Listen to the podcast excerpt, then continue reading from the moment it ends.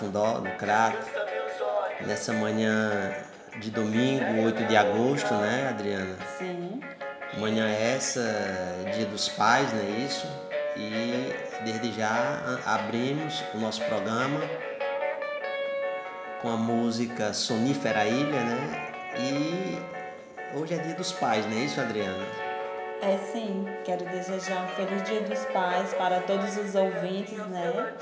Internauta da Rádio Web Cafundó, em especial meu pai, o senhor Assis. Também quero mandar também o meu abraço ao meu pai, né, que está em Fortaleza, o Silvio.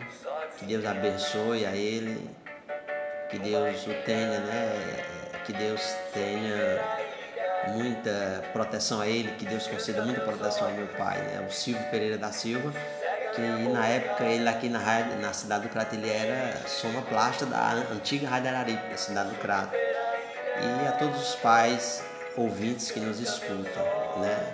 É, e pai, ele Sim. é um herói, um grande exemplo de vida para os seus filhos. E o meu não deixa de ser, né? Sempre será que bom. um grande exemplo. Verdade. E a palavra pai, né? Representa força, segurança, proteção, né? Ser pai é amar além do que se pode, né? E entender que o pai ele é um herói, como você acabou de falar, né? Um grande exemplo. E o programa de hoje será dedicado né, ao rádio, Cultura em Debate. Iremos conversar sobre sua importância do rádio nossos parabéns. Adriana, o que, é que você tem a dizer dessa música aí? Não posso mais viver assim ao seu ladinho. Por isso colo meu ouvido no radinho de pilha. Radinho de pilha. Fale alguma coisa. Fala alguma coisa. É a música Sonífera Ilha, é uma abertura que estreia, né, do grupo musical Os Titãs. Sim. A canção se encontra presente no álbum da banda lançado no ano de 1984. A Sonífera Ilha é uma música que marcou e embalou muitas gerações. Verdade, embalou muitas gerações, né? E o então ex-vocalista e o ex-baixista da banda Nando Reis, né? Que seguiu carreira solo, ele comentou certas vezes que a música Sonífera Ira, Adriana, era a única música que o público conhecia profundamente, né? Na época dos muitos shows e do seu lançamento, ele enfatizou que chegavam a tocar mais de três vezes por shows. Essa música Sonifera aí, né? Nossa. E não deixa de ser uma homenagem pro rádio, né? Exatamente.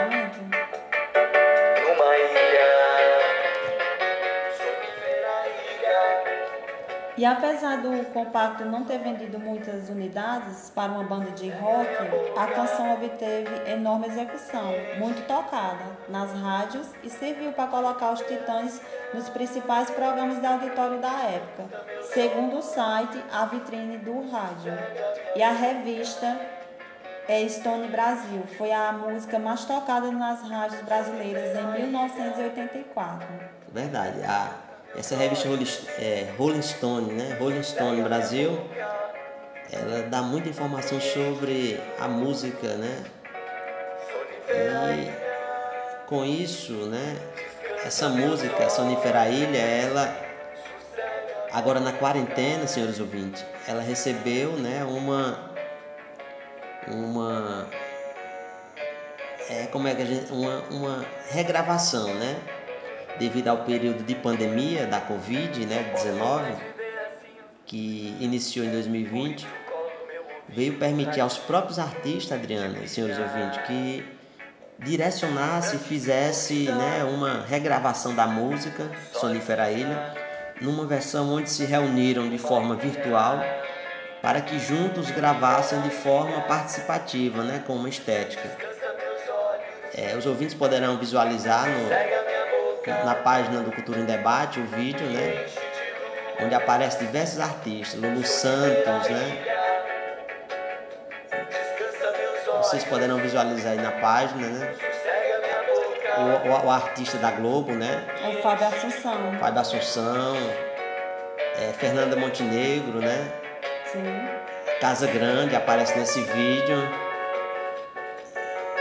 E outros, até a Rita Lee, né? Até a Rita Lee. Diversos artistas fizeram uma, uma gravação bem. Por isso colo meu ouvido no radinho de pilha pra te sintonizar sozinha numa ilha. Pois é, Adriano. E aí é isso, né? Sonífera Ilha. Sim, a edição do Cultura em Debate deste domingo, 8 de agosto de 2021, traz o conhecimento dos nossos internautas e ouvintes como tema principal a evolução do rádio, cenários e, desaf- cenários e desafios do rádio em sociedade. No decorrer do programa Cultura em Debate, iremos apresentar as opiniões de diversos radialistas e jornalistas, onde eles explicaram as diferenças do que será rádio convencional e rádio web, além de outros entendimentos do que é Ibope e audiência. São eles a quem mandamos o nosso alô e um abraço virtual aos radialistas e jornalistas Marcos Silva, Esporte, seu Zezé, Hélio Teles, Eli Aguiar, professora Rosângela Bezerra, Henrique Vidal.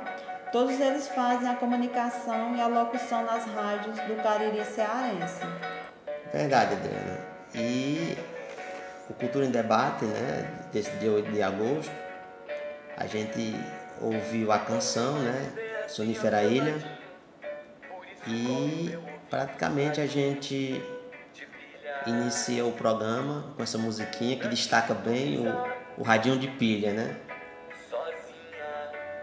E a gente, a gente diante dessa homenagem, né, dessa do Cultura em Debate de- dessa desse domingo, a gente fica muito feliz, né, e trazer a temática do rádio, né? Do rádio. E aí a gente a gente vem é, agradecer e a gente manda os nossos alôs a todos os ouvintes que nos escutam na região do Cariri, né? A gente manda o nosso alô a você de norte a sul, de leste a oeste que escuta o programa Cultura em Debate nesta manhã de domingo. E ao passo que a gente A, A gente, gente- também se solidariza com, o- e- com a perca né, do ex-baterista Pantera. A gente quer se solidarizar, né? exatamente que a gente, um dos programas anteriores, a gente falou da banda Doutor Raiz, né? É, Adriana, é, a gente recebeu também outra notícia do falecimento do. É, do. Faleceu Al- Almério, Almério Carvalho, né? Esse Almério Carvalho é funcionário da Câmara Municipal e depois a gente vai checar essa informação. O senhor Almério Carvalho, uma larga folha de serviço prestado né, à comunicação do Cariri. Ele que era fazia parte também colunista do jornal do Cariri, né? Em duas oportunidades a gente escreveu o Jornal do Cariri diversas vezes, eu e o senhor Almério. E a gente vai checar essa informação do falecimento do, do Almério Carvalho. Almério Carvalho, né? A cultura do rádio e a comunicação do Crato estão de luto. Duas informações, né, que a gente se abate, né? A do Pantera, né? Essa semana, o ex, o ex, ex, ex membro da banda Doutor Raiz, É, baixista. a quem a gente se solidariza com os familiares amigos, né? E simpatizante do Pantera. E a gente vamos um pouco de notícia, né, Adriana? Vamos um pouco de notícia. É, informações. Isso. E cultura. Ah, tá certo. Informação e cultura, né? Vamos ver aqui, informação e cultura, nascimento, solte aí a vinheta. Informação e cultura é aqui no programa Cultura em Debate da Web Cafundó, Crato, Ceará. Informação e cultura é aqui no programa Cultura em Debate da Web Cafundó, Crato, Ceará. Adriana, essa semana também nós tivemos é, nascimento. Nós tivemos a informação que é, foi inaugurado né, o Museu da Rádio Nacional no, no Rio, Rio, de Janeiro. Janeiro. Né? É, e aí a gente ficou muito feliz né, com o incidente. Exatamente, por conta que foi inaugurado nesta terça-feira o Museu da Rádio Nacional, localizado na Lapa, tradicional bairro do Rio de Janeiro, dentro da sede da EBC, Empresa Brasil de Comunicação na cidade. Legal, né? E a gente a gente a gente vai conferir um pouco da fala do ministro das Comunicações, Fábio Faria, né, que inaugurou agora recente. Diga-se de passagem que hoje é dia 8 de agosto, mas foi inaugurado no dia 3, né? Dia 3, terça-feira, né? Hoje é domingo. Então, coincidentemente, parece que eles estavam era na espera do Cultura em Debate. Olha, quem me dera, muita pretensão, né? Então, o museu, como a Adriana falou, o Museu da Rádio Nacional tem sua localização no Rio de Janeiro. E, Adriana, esse espaço ele vai celebrar a importância do rádio, né? E aí eles têm um nome principal que é a Era do Ouro do Rádio. E aí praticamente, né, Adriana, isso é importante, né? É, e você acompanhar o evento no YouTube da TV Brasil. Pronto. Eu acredito que nós vamos ouvir o áudio, né? Foi uma notícia interessante pedir para o Nascimento soltar. Solte aí, Nascimento, a, a informação para a gente. Se queres saber se eu te amo ainda. Os itens exibidos no Museu da Rádio Nacional foram usados por artistas que passaram pela emissora. Entre os destaques estão equipamentos do início do século passado, fotos de cantores marcantes, como Emilinha Borba e Vinícius de Moraes, microfones antigos e todo um cenário especial que nos remete à história do principal nome da era de ouro do rádio. O ministro das Comunicações, Fábio Faria, destacou a importância da iniciativa. A gente deixa marcado para a história o que foi a rádio no Brasil, a Rádio Nacional, de todos os momentos, porque a comunicação é eterna. Né? Governos passam e essa rádio passou por vários governos, fez a história do povo do, do Brasil, se comunicou, levando informações. A partir deste momento, a Rádio Nacional do Rio de Janeiro passa a apresentar.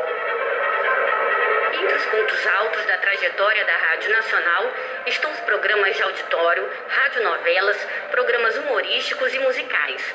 Foi também a emissora a transmitir o primeiro rádio jornal do país, o Repórter S, no ar entre os anos 1941 e 1968. Um projeto já realizado no espaço, antes da inauguração dessa terça-feira, foi a regravação da primeira radionovela do país, Em Busca da Felicidade, que está completando 80 anos. Tiago Regoto, gerente das rádios EBC, é um dos idealizadores do museu. Todo o rádio brasileiro nasceu aqui pelos formatos que a Nacional criou e de sucesso, que depois foram para a televisão, e o espaço, o acervo, tudo que a Nacional tem na sua memória. O diretor-presidente da EBC, Glenn Valente, falou sobre os planos para o futuro do museu. Olha, a gente na verdade tem que aguardar para ver qual que vai ser as regras aqui do município do Rio de Janeiro. Na medida que o, as regras forem estabelecidas, a gente vai se adequar. Se for possível fazer a visita física, que é uma coisa bacana, a gente vai fazer. Mas enquanto não tem, a gente pode fazer a visita virtual que está disponível. Na cidade no campo, no sertão, na beira do rio, no meio da mata. A Rádio Nacional foi fundada em 1936 e funcionou até 2013 no tradicional edifício à noite, no Rio de Janeiro. Completa 85 anos no ar no próximo dia 12 de setembro. Ainda não há previsão de visitas presenciais, mas o acervo virtual vai ser disponibilizado para o público em radios.ebc.com.br. Reportagem Carolina Pessoa.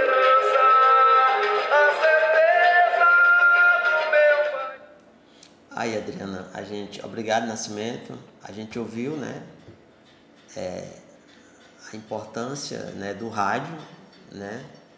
E você viu aí, Adriana, na fala do ministro que ele disse que governos passam, né, e a história fica. E aí praticamente a gente fica feliz, né, com essa história do essa e aí a gente vai ouvir mais uma vez aqui o momento da fala da inauguração do museu. Hoje, 3 de agosto, nos reunimos para a inauguração. Hoje, 3 de agosto, nos reunimos para a inauguração do Museu da Rádio Nacional. Completando 85 anos em setembro, a Rádio Nacional é responsável pelas matrizes que formam hoje o rádio brasileiro. A música, a informação, o humor, a dramaturgia, o esporte e os programas de auditório.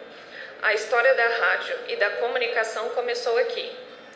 O museu que recria os estúdios e escritório da Rádio Nacional do Rio, no edifício à noite, onde ficava localizada, trouxe todo o acervo para exposição permanente aqui na EBC do Rio de Janeiro. Nesse momento, convidamos o ministro das Comunicações, Fábio Faria, para sua fala. O momento, né, no dia 3, a gente está passando aqui. Boa tarde a todos.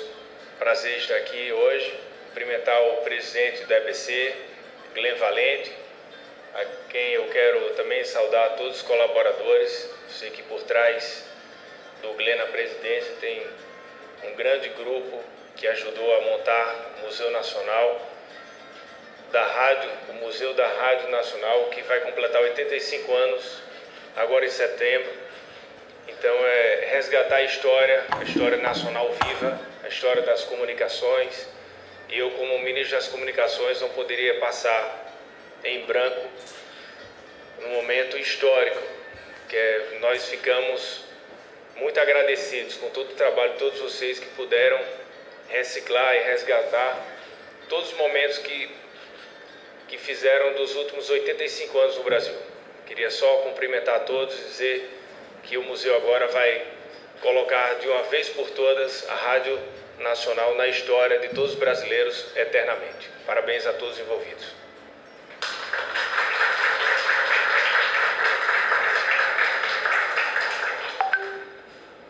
Convido o ministro das Comunicações, o diretor-presidente da EBC, Glenn Valente, para inaugurar o estúdio. Obrigado.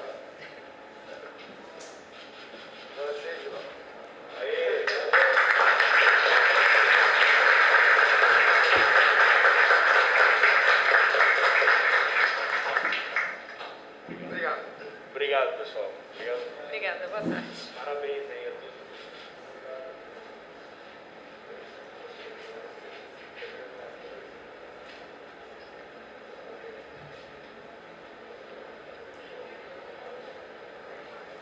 Aí, Adriano, eu acredito, né, que nós iremos também vincular na nossa página, né, esse momento da era do da era do rádio, né, momento esse importante para o Brasil, para o cenário nacional.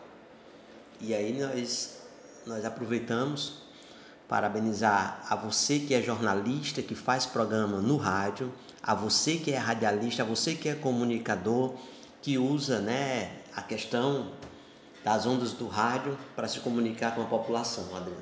É Verdade, porque 85 anos, né? É muita história, né? Perpaz, assim. Oito décadas, né? Exato. 85 anos, oito é. décadas. E o rádio não deixa de ser utilizado. E hoje estamos aqui, né? Na comunicação da Rádio Web. E que fazendo também um programa de rádio, né? Exatamente. Embora nossa rádio seja pela internet, mas a gente, de certa forma, fica muito honrado, graças a Deus, que os programas que a gente tem feito aqui na Cafundó, ela tem muito uma ligação com uma outra, né? Quando a gente apresentou a Abdoral Jamacaru, a gente jamais pensaria que ele fosse é, premiado com o prêmio, né? O grão de música. O grão né? de música, né? E agora recente a gente apresentou o Dr. Raiz e nós tivemos uma perda hoje de um dos bateristas, ou seja, às vezes a gente tem que fazer a homenagem o mais rápido possível, pois pode chegar a hora e a pessoa não está entre nós. Então a gente ligando uma coisa com a outra, Adriana, a gente vê que todos os programas que a gente faz tem a sua tem uma interação, uma ligação, né? Tem, tem um elo de ligação. Tem, exatamente. Elo esse que a gente tem que aproveitar enquanto estamos vivos, né? E, e, e praticamente é isso, né? O, o rádio ele permite a gente dialogar, interagir com diversos segmentos. E aí a gente fica muito feliz com a criação desse museu, né? O museu, como você falou anteriormente, Adriana, ele se localiza no Rio de Janeiro, né? É. no Rio de Janeiro e parabéns à equipe do governo federal, né, que criou mais um, uma valorização eh, do patrimônio cultural, né, e material que é os museus. E com isso, Adriana, a gente vai trazer agora, né, as falas dos, dos radialistas, né, dos radialistas e comunicadores que faz a comunicação, né? Mas primeiro é interessante, Nascimento, vamos a um intervalo comercial e depois a gente volta, é isso, Adriano? Como é que a gente faz? Sim. Então a gente vai um pouco, né, no, no, no intervalo comercial e já já a gente volta.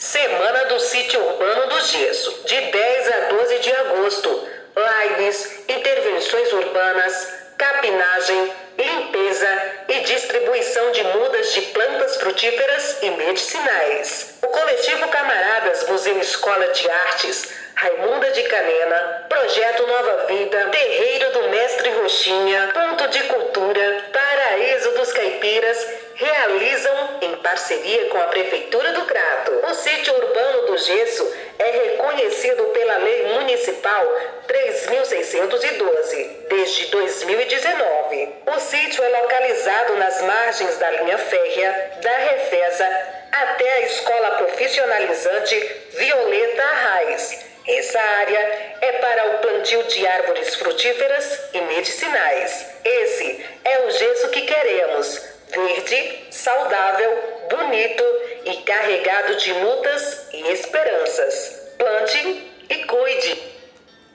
A pandemia não acabou. Use máscaras, álcool em gel, proteja quem você ama. Uma campanha da Rádio Cafundó, comunicação popular e colaborativa.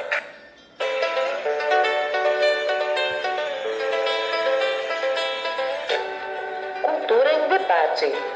Programa com entrevistas, transmissão nas manhãs de domingo de 7 horas às 9 horas, tem a missão de discutir e conhecer um pouco das nossas tradições culturais. O programa será exibido por Adriana Barbosa e Anderson Andrade, aqui na Rádio Cafundó. Você está na melhor Rádio Cafundó. Rádio Cafundó, comunicação popular e colaborativa.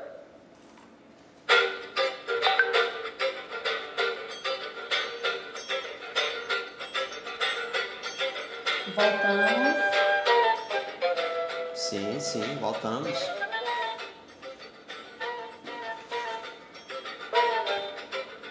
Sim, Ah, eu quero mandar uns alôs. fique à vontade. Para todas as mulheres que fazem parte do grupo de artesanatas Peixiqueira da Chapada do Baixio, da cidade de Crato, meu abraço virtual. E em especial a senhora Maria de Lourdes Nina, coordenadora desse belíssimo grupo de artesanato. Ah, quero mandar um alô E um abraço virtual para Samuel Nascimento, que juntos estamos né, trabalhando, desenvolvendo um belíssimo trabalho né, em nossas comunidades, em especial na participação da, da feira, né? Fico muito feliz em poder participar e ser bem recebida. Ah, quero mandar também é, um alô para Carlos Henrique, Samuel Siebra, todos que fazem parte da Rádio Cafundó e os camaradas que estão chegando né, na Rádio Cafundó. Legal, muito bom. É. E quero mandar também para. É, mandar um alô para. Para Pretinho, do Sindicato do Comércio, e todos que fazem parte. Para Claudilane, do Eduardo Alencar. Quero também mandar alô para as coqueiras do Baixio, para Lira e Família, do Ponto de Cultura, Casa de Quitéria Assir Nicolau, Casa de Farinha, Mestre José Gomes, Bernadette, seu Zé Domingos, ah, o professor Paulo Fuisca e o pessoal da Secult, né? Em Crato. É, por falar em Secult, né, eu mando meu abraço a todos que fazem o Território Criativo do Gesso, ao professor Suelânio, ao doutor Hermano, né, ao Alexandre Lucas, é, Gisele, é, Dé, André, a todos que fazem o terreiro da Malhação de Judas, Jefferson né, e sua esposa. É, meu abraço a todos vocês, a Samuel Gomes, né, o Ismael da mídia, Reginaldo Silva, né? Lili Jambo. Lili Jambo, todos os comunicadores aí, e ao próprio Léo Marcos, Carvalho. Léo Carvalho. Quero mandar o meu alô também a, ao Marco Silva, né? Luciano Albuquerque, todos vocês que fazem a comunicação, né? E o meu abraço mesmo para todos vocês que fazem o território criativo do Gesso. Ah, quero mandar um alô e meu abraço virtual para Léo do Barro Branco, João lá de São Paulo que está em sintonia. Quero mandar Para o professor Gilberto, um... Sim, sim, tudo bem. Helena de Juvenal, Certo. seu expedito, Sim. Alisson, Gilcemar, Instituto Curupio, Ivan, João Paulo, o professor Jorge Carvalho. É Jorge Carvalho do Rapadura Culturarte, né? O meu abraço, né, a, a você que nos escuta nos estados, né, da Paraíba, Pernambuco, né?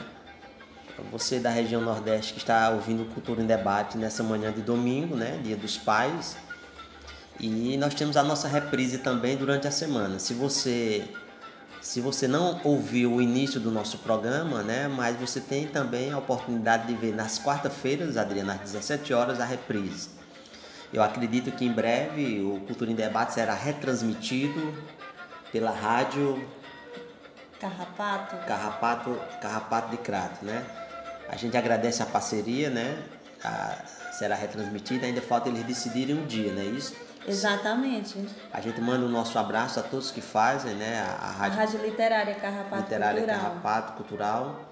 E obrigado por ser mais um, um retransmissor dessa homenagem, dessa, dessa potencialização da arte e da nossa cultura. É. Ah, eu quero mandar um abraço e um cheiro para a comunidade de Boa Vista, que está em sintonia. Especialmente para Verônica Carvalho e Valéria Carvalho e família. Ah, quero mandar também um alô para José Antônio, companheiro de luta, lá do assentamento 10 de abril. O pessoal que faz parte da Caritas Diocesana de Crato, né? E receba meu abraço virtual. Muito bem, Adriana. Mandamos os nossos alôs, né? E o programa hoje ele vem com muitas falas, né, para a gente apresentar. Exatamente. Estamos com um tema muito assim Palpitante, e importantíssimo: a evolução do rádio, cenários e desafios do rádio em sociedade. verdade, Adriana. E aí a gente agradece a. Na verdade, Adriana, nós contactamos muitos radialistas, né? Mas é, a gente agradece aqueles que de imediato nos atenderam, né? De Exatamente. pronto e, e que nos enviaram o, o, o, a comunicação positiva de querer participar, né? É, vamos ouvir a fala de Rosângela, a importância do rádio. Sim, vamos ouvir. Porque elas, ela, é. a professora Rosângela Bezerra. Pronto. A professora Rosângela Bezerra, ela foi minha professora na URCA, na universidade, né? E ela tinha um programa de rádio na rádio é, Padre Cícero de Juazeiro, né? E aí a gente fica muito feliz em trazer a fala dela para que a gente possa fale um pouco, Rosângela, para a gente da importância do rádio para a gente. Dia a todos os ouvintes da Rádio Cafom. Bom dia a todos os ouvintes da Rádio Cafundó. Eu sou a professora Rosângela Bezerra, de Juazeiro do Norte e gostaria de saudá-los nas pessoas de Adriana Barbosa e Anderson Andrade. Nesse programa de hoje, a gente para um pouquinho para pensar a respeito da importância do rádio. A gente pode pensar o rádio enquanto, enquanto veículo de comunicação de ser um aparelho que é acessível às pessoas em que durante muitas décadas foi o principal veículo de comunicação, onde as pessoas utilizavam para mandar recado, procurar pessoas que há muito tempo que não tinham notícias, e grandes campanhas eram feitas através das ondas do rádio. A gente pode pensar também na importância do rádio no decorrer do tempo como voz do povo, que é o que nós temos até hoje, justamente por ter esse, essa característica de acessibilidade a todos. Já que qualquer pessoa, através de uma ligação telefônica ou mesmo indo no local da, onde a rádio funciona, pode enviar notificações, pode é, fazer chamada de anúncio de pessoas ou, a, ou documentos achados, pessoas perdidas, entre outros, né, que a rádio por muito tempo fez esse papel, mas a gente pode ver a rádio também como companhia. Né? Quando a gente pensa os radialistas e os programas de rádio, que as pessoas se habituam a ouvir sempre naqueles horários, então as pessoas já criaram o hábito desde muito tempo de ir fazendo suas tarefas logo no início do dia e ouvindo a rádio. Logo que iniciou esse desenvolvimento tecnológico, acesso à internet, tudo computadorizado, acreditava-se que o rádio seria banido, que o rádio acabaria, que as pessoas deixariam de ouvir os programas da rádio e a gente percebe, principalmente hoje com as web rádios, né, e que isso não é verdade, isso não aconteceu. E é um pensamento que eu também acredito que esse papel do radialista, do comunicador, não vai acabar nunca. Porque embora se tenha acesso à internet, computadores, mas a, a estação de rádio, ela tem uma função muito mais social do que qualquer outro meio de comunicação, principalmente pela sua acessibilidade.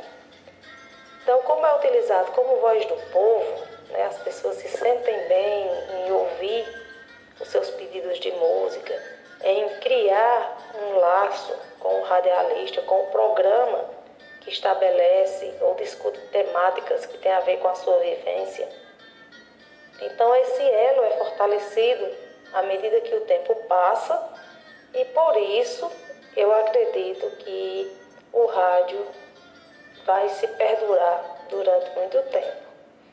Quando a gente pensa nos cenários diários, né, essa questão e, e esses desafios que a gente tem enfrentado, principalmente diante da pandemia, a gente pode ver várias vertentes disso. A gente pode analisar o isolamento, que é difícil para todo mundo, mas que para os meios de comunicação, de uma forma geral, foi muito positivo. As pessoas tiveram que ficar em casa, ter que girar seu tempo para sua família, né? e com isso estarem mais conectados aos meios de comunicação. E a rádio não ficou fora disso. Dentro desses desafios, desse novo cenário, a gente pode pensar em dois pontos: a questão da audiência e a questão dos recursos. A audiência, ela se manteve ou aumentou, já que boa parte dos tipos de trabalho ficou home office, né? cada um em suas casas fazendo seus trabalhos. Então, até para dar uma, uma é, desacelerada do ritmo do trabalho, ouvir uma música, se conectou às rádios e também os sistemas de comunicação de uma forma geral. E outra forma que a gente pode pensar, que eu acredito que tenha sido o maior desafio, é a questão dos recursos. Porque todo meio de comunicação ele precisa de recursos para se manter. As propagandas, né, os, os que são feitos, as chamadas. E tudo isso vem morar a estação de rádio, né, a, toda essa questão do financeiro. Então, essa questão dos recursos, a gente pode pensar o quanto ficou difícil. Porque ficou difícil pela dificuldade financeira que o país enfrenta, né? Na verdade, o mundo enfrenta, diminuição de recursos e também tem que se reinventar. Se reinventar em temática, se reinventar na estrutura de trabalho, se reinventar nos equipamentos, né? cuidados que precisam ser levados para onde a gente vai. E as estações de rádio têm que ter um cuidado muito grande principalmente por conta dos microfones. Microfones que são divididos entre as pessoas, as esponjas do microfone que precisam ser trocadas, tudo isso demanda custo.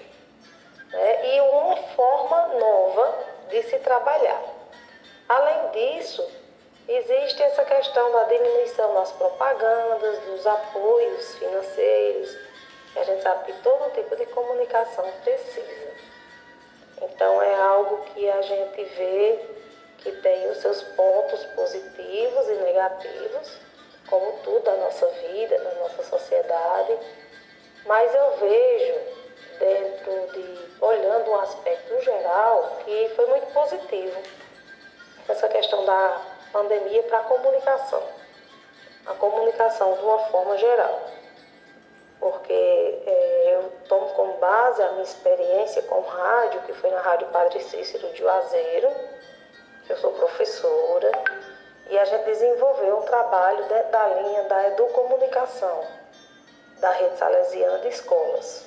Eu era professora da rede a gente desenvolveu um programa de rádio na Rádio Padre Cícero com os alunos.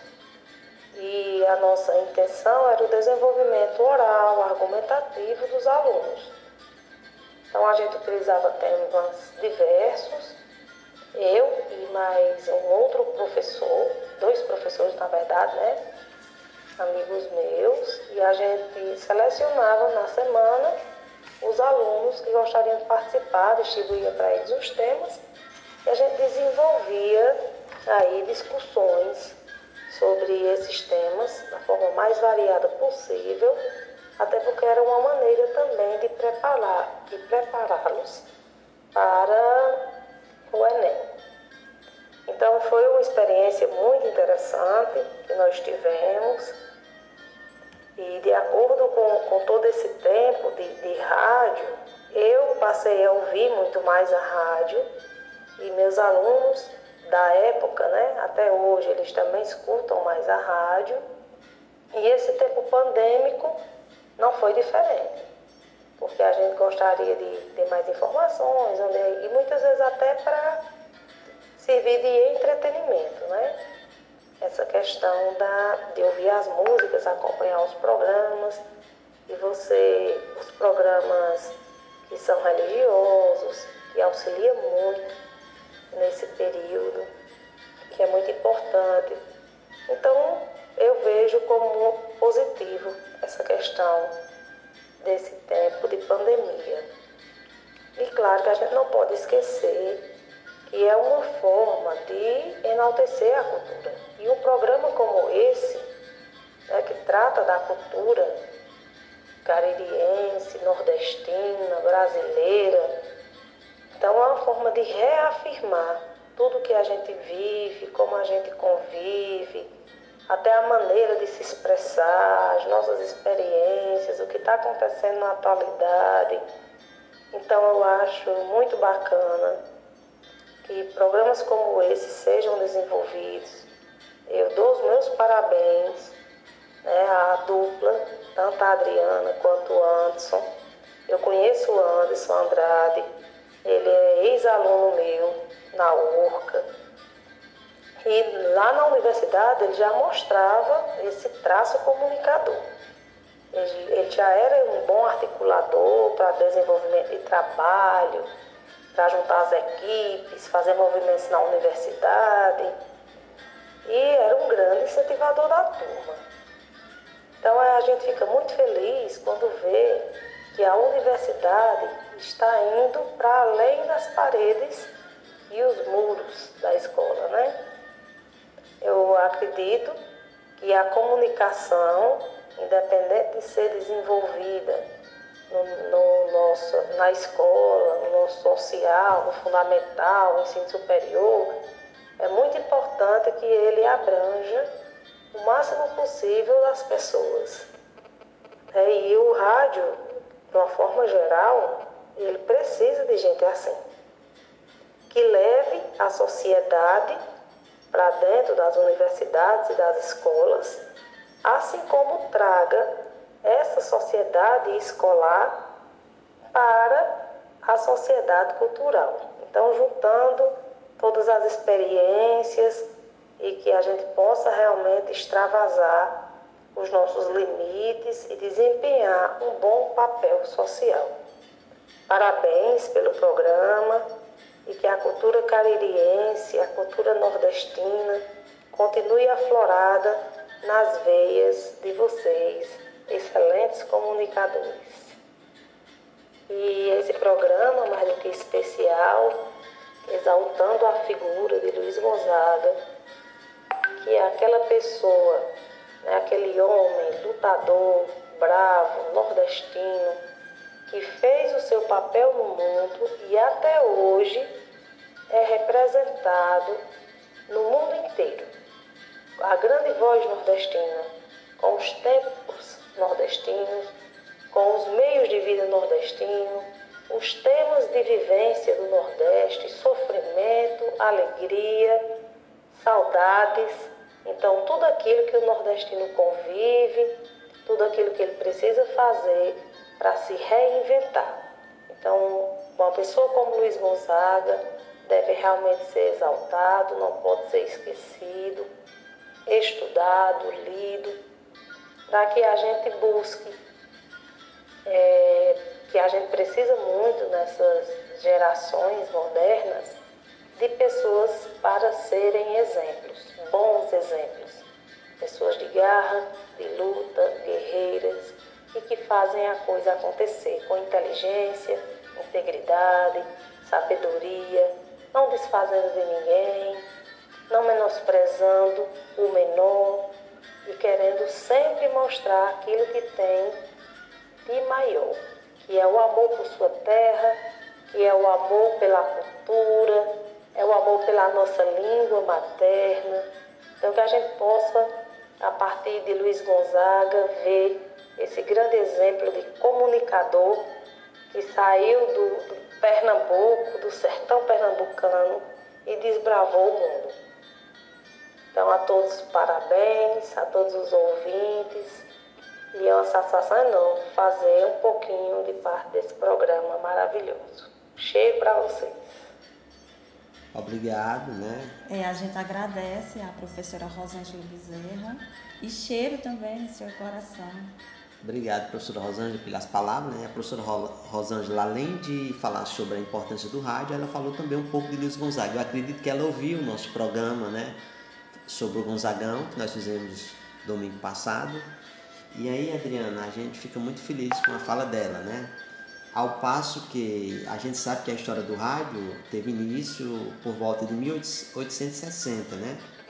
Para alguns historiadores, né, as ondas do rádio foram descobertas assim como o telefone, né, o meio de comunicação eletrostático que possibilita a transmissão de informações por meio da voz e de sinais sonoros, né? E aí foi inventado por volta, eu acredito, né, alguns historiadores, pode variar. Humberto Cabral, se estiver nos ouvindo, com certeza ele iria aqui nos corrigir, porque há uma corrente que diz que em 1860 foi criado por Antônio Melci, né? que o denominou de telégrafo, né? telégrafo. E o rádio se popularizou no século XX, mesmo no período histórico em que chegou ao Brasil. Durante as comemorações do centenário, eu acredito, lá da independência, em 1922. E foi realizada uma demonstração do novo equipamento surgiram os rádios, a pilha, né? e, e os rádios portáteis, Adriano. E aí praticamente a gente fica muita história para a gente conversar e o tempo está correndo contra o tempo, não é isso? É sim. E diga-se passagem que o rádio é uma das principais ferramentas para transmitir informações para a população brasileira. E tem seu papel fundamental durante a pandemia, especialmente pela sua credibilidade e por ser de utilidade pública. De acordo com dados divulgados pelo IBOP, em média, 77% dos entrevistados afirmam numa pesquisa que escuta a programação das emissoras de rádio durante o isolamento social. Olha que importante, né? Bacana. E, e para que vocês possam ter uma ideia, né?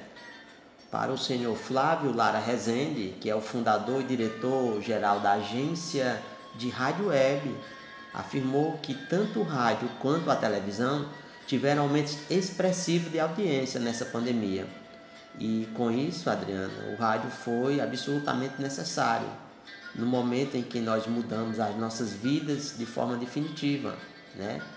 Como toda a família em casa, o rádio passou a ter uma importância fundamental no que diz respeito a levar informação, né?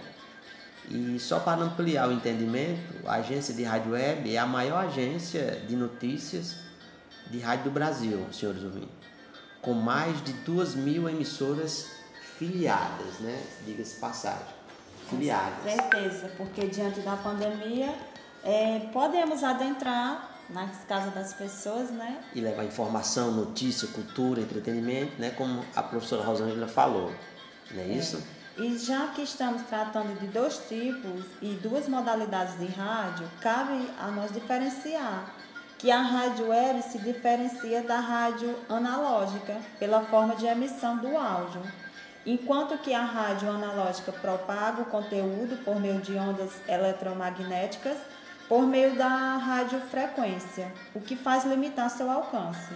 Já a rádio web se propaga por meio de de é, a gente pode dizer de, de, do stream, né? O stream que é um, um podemos, uma tecnologia que envia dados pela internet, sim, sim. aumentando a abrangência do sinal, facilitando a captação do sinal entre os ouvintes que têm acesso à rede municipal dos computadores, internet.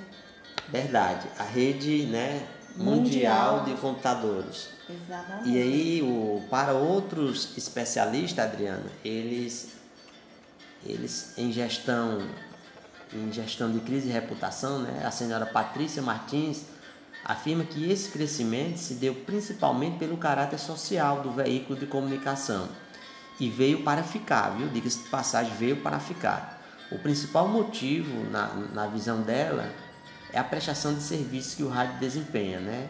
E o rádio se consolida cada dia como esse veículo de massas, né?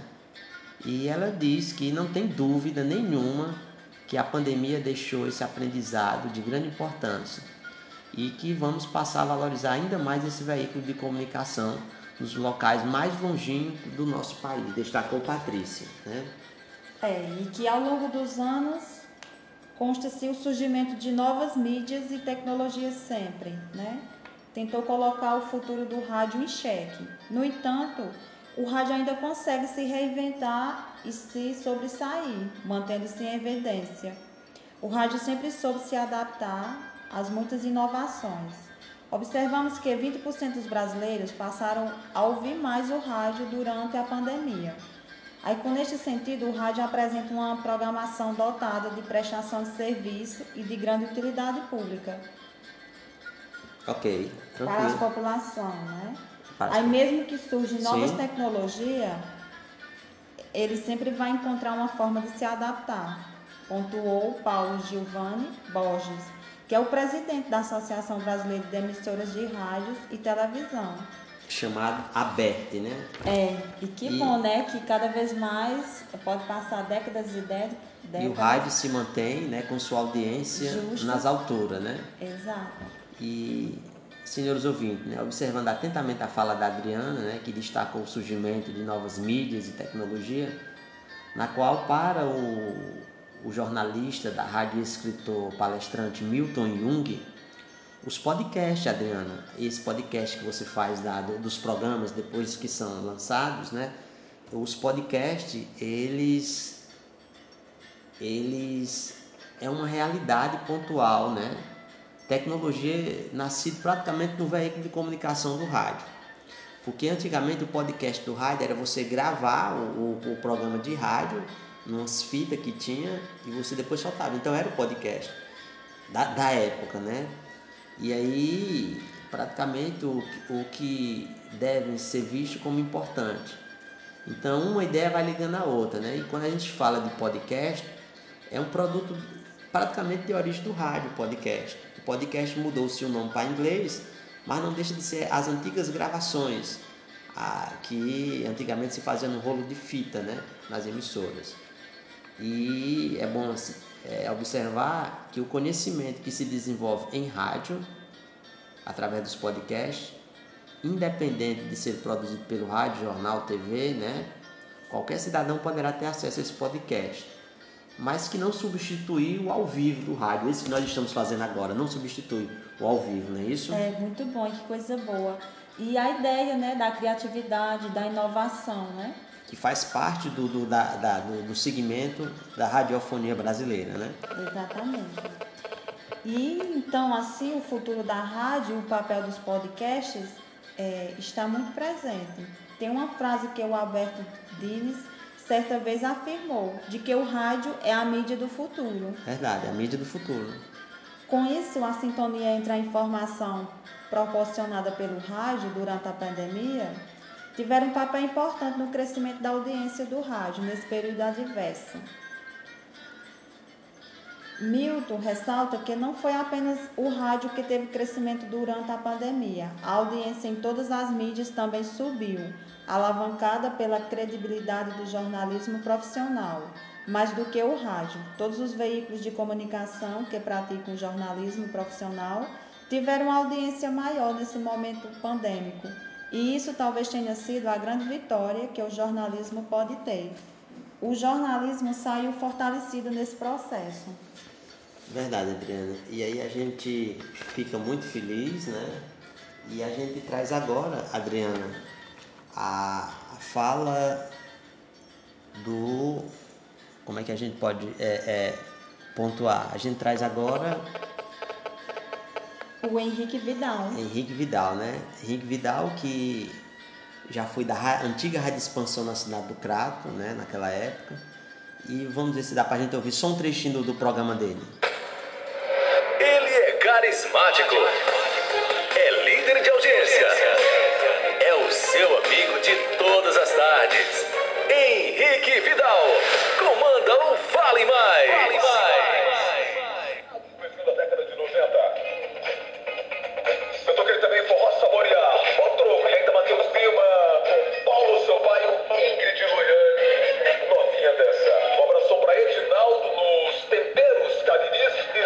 Aí, Adriana, só um trechinho, né, do, do, do programa do Henrique Vidal. E Henrique Vidal ele é um programa bem criativo que ele faz na, na rádio na rádio Vale FM, né? Ele traz notícia, informação, cultura, ele imita vozes. E aí a gente traz o Henrique Vidal para que possa falar um pouco da importância do rádio. Fica à vontade, Henrique. Adriana Barbosa e Anderson Andrade, é uma satisfação muito grande estar participando do programa de vocês. Bom, é, eu fui imbuído da tarefa de falar sobre a importância do rádio, cenários e desafios diante da pandemia. Eu sou até suspeito para falar, eu sou apaixonado por esse veículo de comunicação. Em meio a tantos veículos hoje, eu acho que o rádio continua forte, continua atuante. O rádio tem um poder muito grande aqui na região do Cariri e eu fico muito feliz de fazer parte desse mundo. Me encantei pelo rádio. É, eu lembro que estava em casa um dia, estava assistindo um programa na extinta TV Manchete. Era um programa chamado Documento Especial. E nesse dia falava sobre vozes que você conhece de pessoas que você nunca viu. E aí eu estava assistindo e fiquei encantado, né? Tinha aquele locutor Jorge Ramos, já falecido, que fazia as chamadas do cinema. Abriu e a Top TV apresentam o filme mais esperado do ano. Dean Roberts e Julia Roberts em A Caçada Final. Sexta no cinema perto de você. Eu fiquei, cara, que massa. Aí entrava aquela locutora, né, de, de de telefone. Sua chamada está sendo encaminhada para a caixa postal de mensagens. Entrava de seu rabeiro da Globo com aquelas chamadas, né? Sim, de ano na Globo. Aí eu fiquei, pô, eu quero fazer isso da minha vida. Eu quero fazer isso, quero fazer isso, quero fazer isso. Me encantei completamente. Nunca achei que eu tivesse uma voz assim, uma voz forte, né? grave, na voz para fazer rádio, mas eu, eu coloquei na minha cabeça que o importante era você comunicar, era você dar o recado. E aí, acabei entrando no rádio, eu, eu virei locutor de carro de som e o carro de som te dá assim, uma, uma facilidade, sabe, um improviso fora do comum. O carro de som te dá, te dá um, uma rapidez de raciocínio.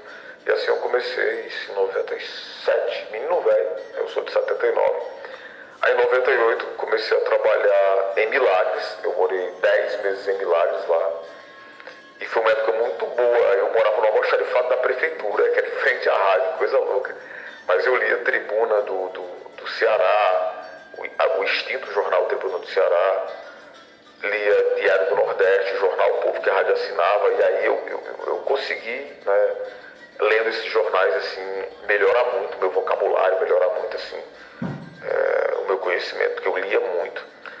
Depois eu, eu vim para cá, pro, pro Cariri. Comecei já no final de 98 na, na Rádio Tempo. Aí fiz Rádio Tempo, aí fiz, depois fui para Rádio Vale. Aí uma vez eu estava brincando no ar, mas assim, brincando, falando sério, eu queria muito fazer o AM, né? que eu acho o AM fantástico. Pena que a gente tem poucas rádios AMs hoje, muitas migraram para FM, porque eu acho o AM um rádio conversado, sabe, um rádio mais comunicativo, mais humanizado, né? O FM é muito robótico, já foi mais robótico, né? Hoje não, está mais humanizado, mas o AM sempre foi humanizado. Eu brinquei um dia, eu queria fazer AM, recebi um convite, trabalhei na Rádio Verde Vale, depois trabalhei na Rádio Educadora, e o rádio acabou me abrindo tantas portas, o rádio me fez conhecer pessoas brilhantes, né? Eu tive a oportunidade de tomar um vinho com o Belchior, de, de comer da comida de, de, de, de Nando Cordel na casa dele, Xangai, Xangai cozinhar, e a gente está ali conversando, jantar com Jorge Vecilo, e depois eu comecei a apresentar eventos, né? E aí, apresentando eventos, pô, eu, eu conheci pessoas fantásticas. Eu apresentei uma aula show de Ariano Suassuna, tomei café com ele. Eu apresentei show de Milton Nascimento. Enfim, o rádio me mostrou tanta coisa bacana. E o rádio, do rádio, o rádio acabou me abrindo portas. Do rádio eu fui para o mundo do humor, o mundo do empreendedorismo, de, de, de palestrar. Eu adoro a comunicação, gente. E o rádio me fez entrar nesse mundo fantástico da comunicação. Aí a importância do rádio. O rádio, principalmente agora na pandemia, nós somos profissionais que também não paramos, né, gente? Eu acho que o rádio, o rádio, ele tem muito que, que ele acrescenta muito quando ele traz a notícia local, sabe? O site dá a notícia geralmente você abre o site da Globo, tá lá a notícia nacional, né? Você, os grandes veículos de comunicação, mas o rádio, eu acho que o rádio, quando ele regionaliza, ele prende muito a, a atenção do, do ouvinte, sabe? Quando você se, se escuta no rádio, eu acho que, que isso acaba prendendo muito a, a atenção do, do ouvinte. Eu acho que o rádio tem esse papel de, de facilitar que a notícia regional, que a notícia da nossa cidade chegue até, até as pessoas. Eu acho o rádio fantástico, gente. Eu sempre sou apaixonado, assim. Eu, eu acho que, por mais que apareçam outros veículos, por mais que a pizza seja dividida em mais fatias, o rádio vai ter sempre a sua grande importância. Eu sou apaixonado por rádio. De escutar. Todo, eu, meu, eu, eu mal escuto um, um, um pendrive no meu carro. Sempre estou sintonizado no rádio. Eu gosto de rádio, gosto da notícia. Fico doente quando estou fazendo um programa e está acontecendo alguma coisa importante, sei lá, esportivamente, e o locutor está ali só tocando música, tocando música aleatoriamente. Não, não gosto disso, isso me incomoda, eu gosto de, de passar a notícia. Gente, nesse momento o Brasil está enfrentando, sei lá, os Estados Unidos, é, o Campeonato Mundial de Vôlei.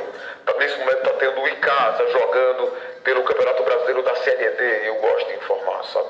Eu acho que a informação é muito importante. E o rádio tem esse papel de, de, de informar as pessoas, de, de, educar as pessoas. Eu sou, muito, eu, eu sou suspeito para falar, não só porque eu gosto do rádio como comunicador, mas como ouvinte também. Enfim, é uma honra estar participando do programa de vocês. Tá bom? Um abraço e fiquem com Deus. Abraço. Rádio Cafundó, comunicação popular e colaborativa. Receba meu abraço virtual, Henrique Vidal. Fique também com Deus. É, me sinto contemplada por sua fala, porque a comunicação é importantíssima e sem falar que o rádio é uma forma de interação com as pessoas. Verdade, verdade. Obrigado, Henrique Vidal, isso? A gente fica muito feliz por você ter é, participado do nosso programa Cultura em Debate profissional esse que é referência, né, também. Todos os outros que a gente trouxe, vamos apresentar, tinha uma referência, né? E aí a gente já apresentou a professora Rosângela, Henrique Vidal.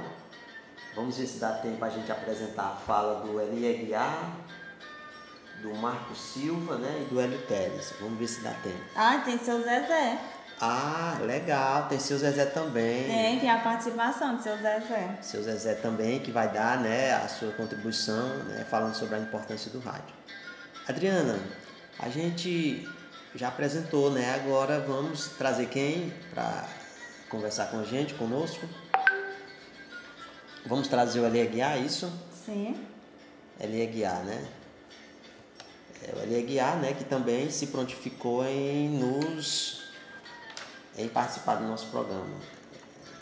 Eli, fique à vontade para que você possa falar um pouco, né, da importância do rádio para nós aqui da região do Cariri. Fique à vontade, Eli.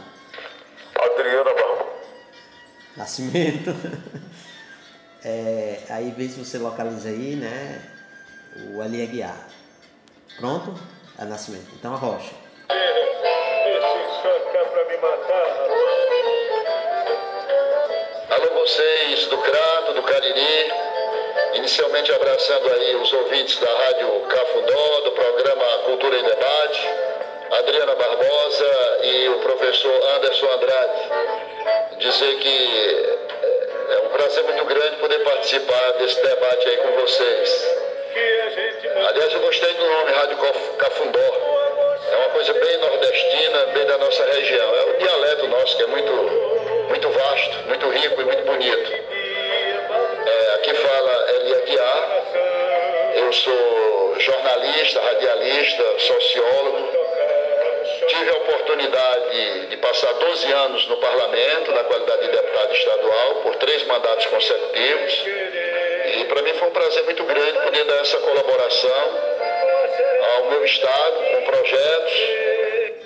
Muito bem, Adriana. Aí o, o Eli Aguiar, né, ele, ele falou, fez sua apresentação, né, falando da sua atuação enquanto parlamentar, né, E a gente traz ele a guiar para que ele possa falar um pouco da, da importância do rádio, né? Da importância do rádio, é, desse cenário, né? E, e desafios que o rádio hoje é, enfrenta, né? Nessa pandemia. E dentro dessa nossa perspectiva, né, que a gente trata da questão, né, da, da importância do rádio hoje para a sociedade, a gente está apresentando aqui diversos. Me ajuda, Adriana? Diversos comunicadores, né? Exatamente, diversos... radialistas, jornalistas, né? Isso. Porque são duas coisas que a gente tem que diferenciar, Adriana. Tem um jornalista formado, que mas que apresenta o seu programa na, na rádio, não é isso? É. E nós temos o radialista também, que tem um curso a nível de ensino médio, que apresenta o seu programa no rádio. E o radialista também é todo e qualquer profissional que atua em mídia da radiodifusão. Muito bem. Ou seja, toda mídia que seja transmitida por ondas, assim como o rádio e a TV. O rádio e a TV, tranquilo. Pois é, e aí dentro dessa nossa proposta, a gente vamos ouvir um pouco, né? O LRA, ele vai falar um pouco para a gente da importância do rádio, né? A sua experiência. E aí fica à vontade, é, Eli, para que você possa fazer as suas colocações no ramo de atuação da, da mídia, né? Da mídia, né? E aí a gente sabe que que é, às vezes não é errado dizer que o radialista é só um locutor de rádio, não é isso, Adriano? Exatamente. Porque ele tem uma atuação bem bacana, né? Tem sim. É, apresenta programas de rádio e sim. televisão. Ele tem essa ideia de tecer né, comentários sobre determinado assunto. Fazer a locução de anúncios publicitários, entrevistar pessoas anunciar a programação, preparar e programar o conteúdo para a apresentação. Muito Exatamente bem. o que a gente que estamos gente fazendo estamos aqui fazendo. no programa Cultura em Debate na Rádio Web Cafundó. Apresentando né, conteúdo, né, Exatamente. apresentando o programa, fazendo, tecendo comentários, né? E que esses comentários tanto podem ser feitos em programas de rádio como televisão também, né? Que o LGA ele se destaca na, nos dois lados, né? tanto no rádio como, como na televisão. na televisão. E aí a gente fica muito feliz pela participação do Eli Aguiar. Prossiga, Eli. Bom, o Eli Aguiar é uma pessoa simples, é um jornalista, um radialista, um sociólogo que sempre está no meio da população. A minha vida, eu, me eu me rotulo como radialista, sabe? Porque é a profissão que eu abracei desde pequeno, já tinha admiração. É, dois grandes nomes, aliás, três grandes nomes assim que me serviram de inspiração para o rádio. Era o Aquino, com aquela voz bonita, e eu me inspirei muito no Heron, aquela maneira dele ler o noticiário, aquela voz que Deus lhe deu. É uma pessoa que eu me inspirava muito. O meu pai era rádio técnico lá no Crato. E eu ouvia né, na oficina do meu pai o Heron Aquino, Antônio Vicel e Evandro Bezerra. Então, assim, são três nomes que eu comecei a ouvir dentro da radiofonia cratense. Né? E lá em Juazeiro tinha o João Eudes, de saudosa memória, que eu ouvia também. Então comecei a criar uma paixão pelo rádio. Comecei na rádio educadora do Cariri. E depois me veio a vontade de vir para Fortaleza. Né? E aqui um cratense que com muita dificuldade, na realidade eu ralei muito, eu passei muitos momentos difíceis aqui. É uma luta grande de uma pessoa humilde. Mas assim, eu sempre fui um cara determinado. Eu sabia que se você tivesse determinação, disposição, foco e acima de tudo honestidade, você conseguia crescer. E eu fui crescendo, né? fiz vários cursos de jornalismo e fui trabalhei aqui nas maiores empresas, né, no sistema Verdes Mares, para que vocês tenham uma ideia. Eu passei 20 anos. Né, no SBT, eu passei quatro anos, estive em São Paulo, fui apresentador do Aqui Agora Fortaleza, fui âncora do programa. Pois é, aí foi, já foi do Aqui Agora, tá, tá ouvindo, Adriana? Ele já foi do, do Aqui Agora e tem uma, uma carreira consolidada, tanto no rádio como na televisão, né? Exatamente. Na televisão.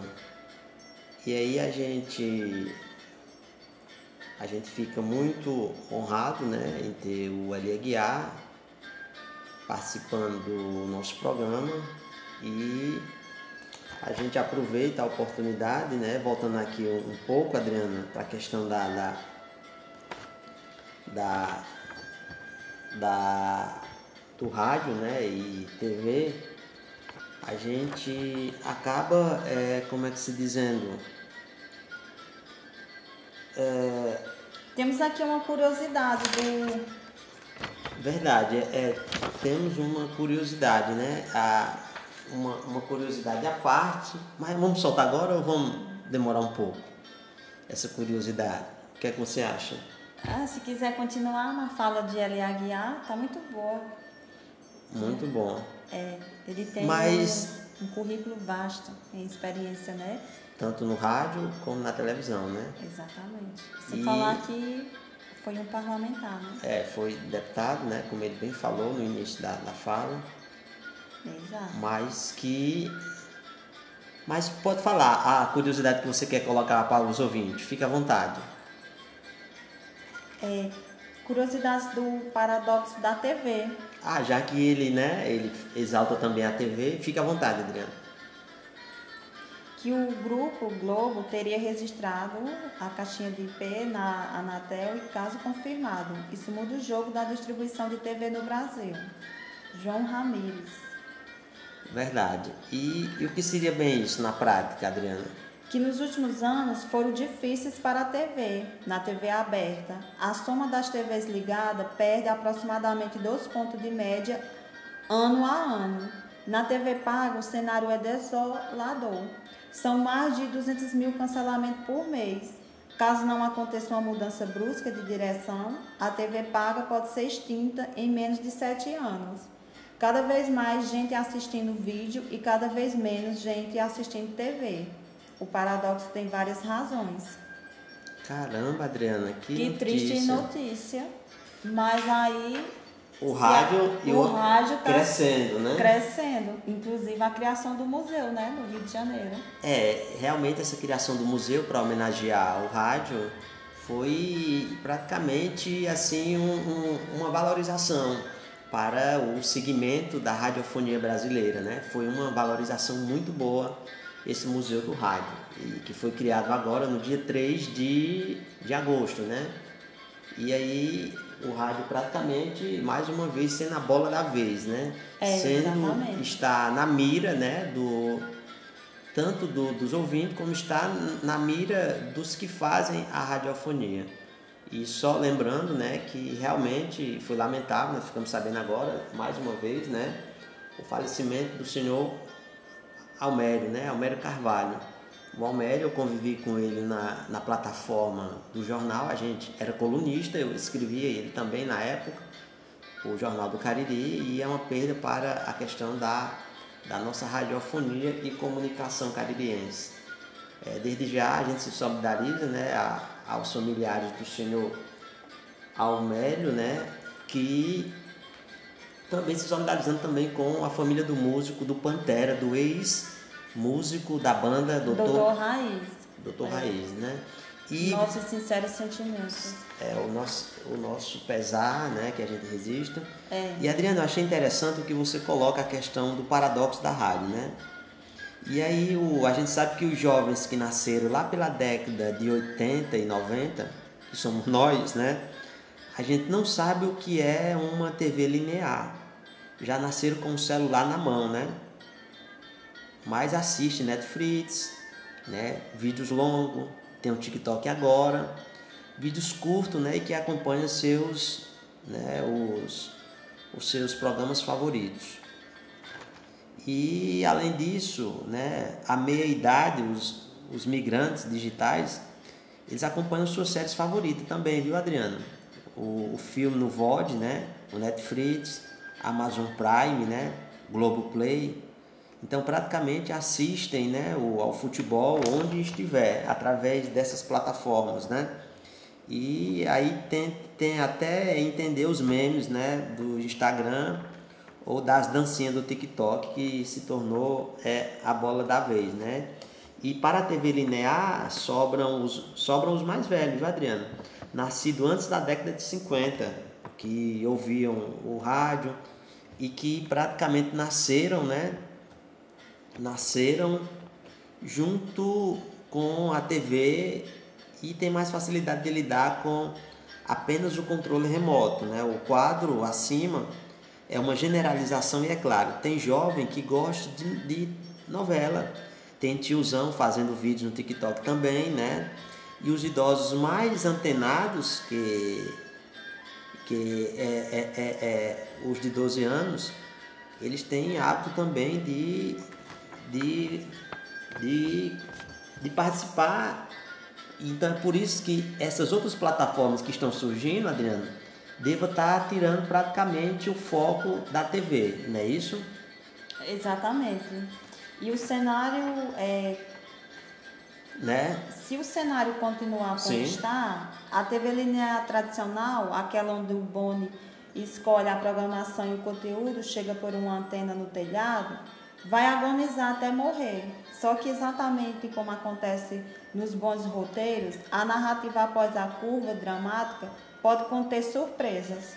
Verdade. E os estudos recentes, Adriano, foi até interessante você falar desse paradoxo né, da TV, Estudos recentes mostram que cada vez mais gente é assistindo plataformas abertas do streaming, né?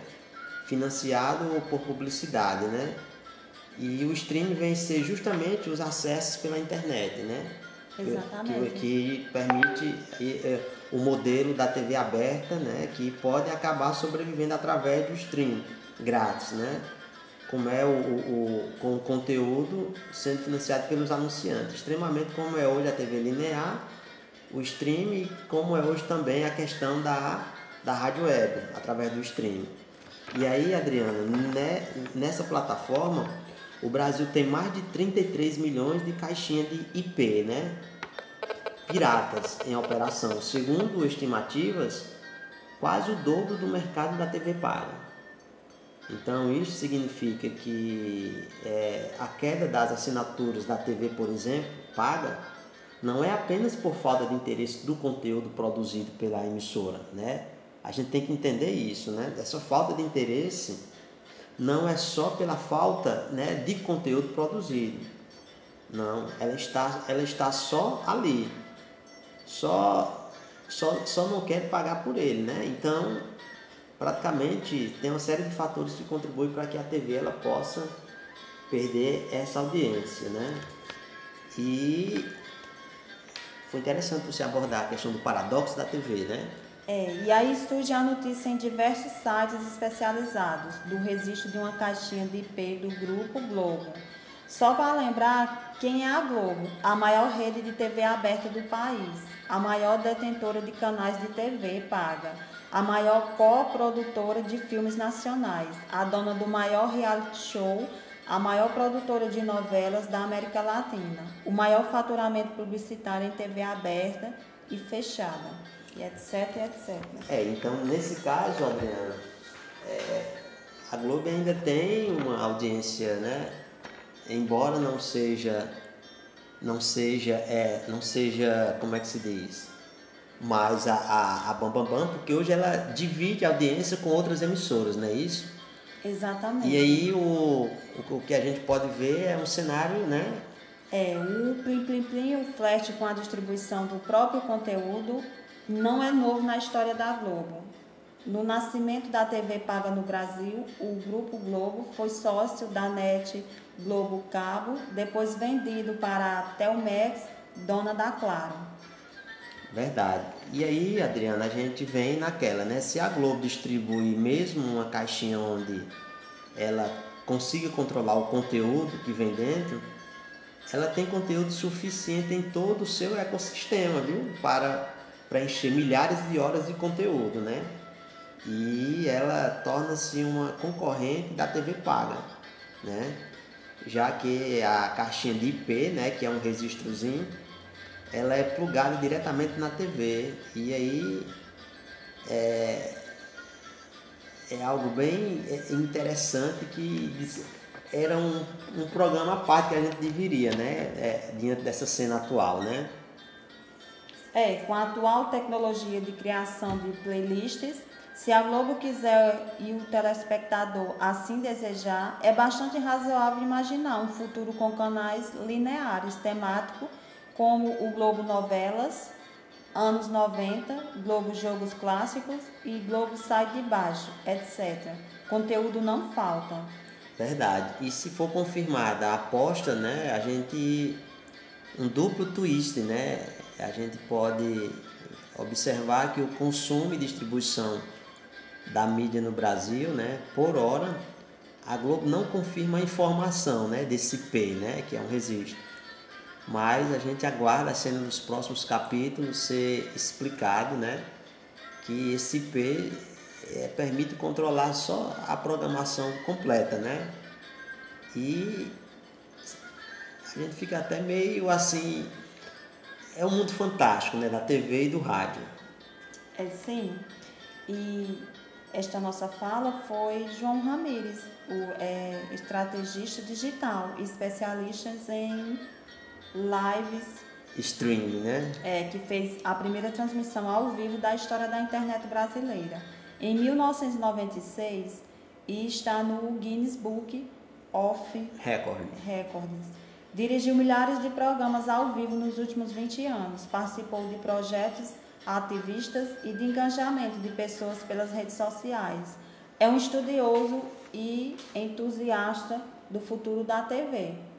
Muito bem.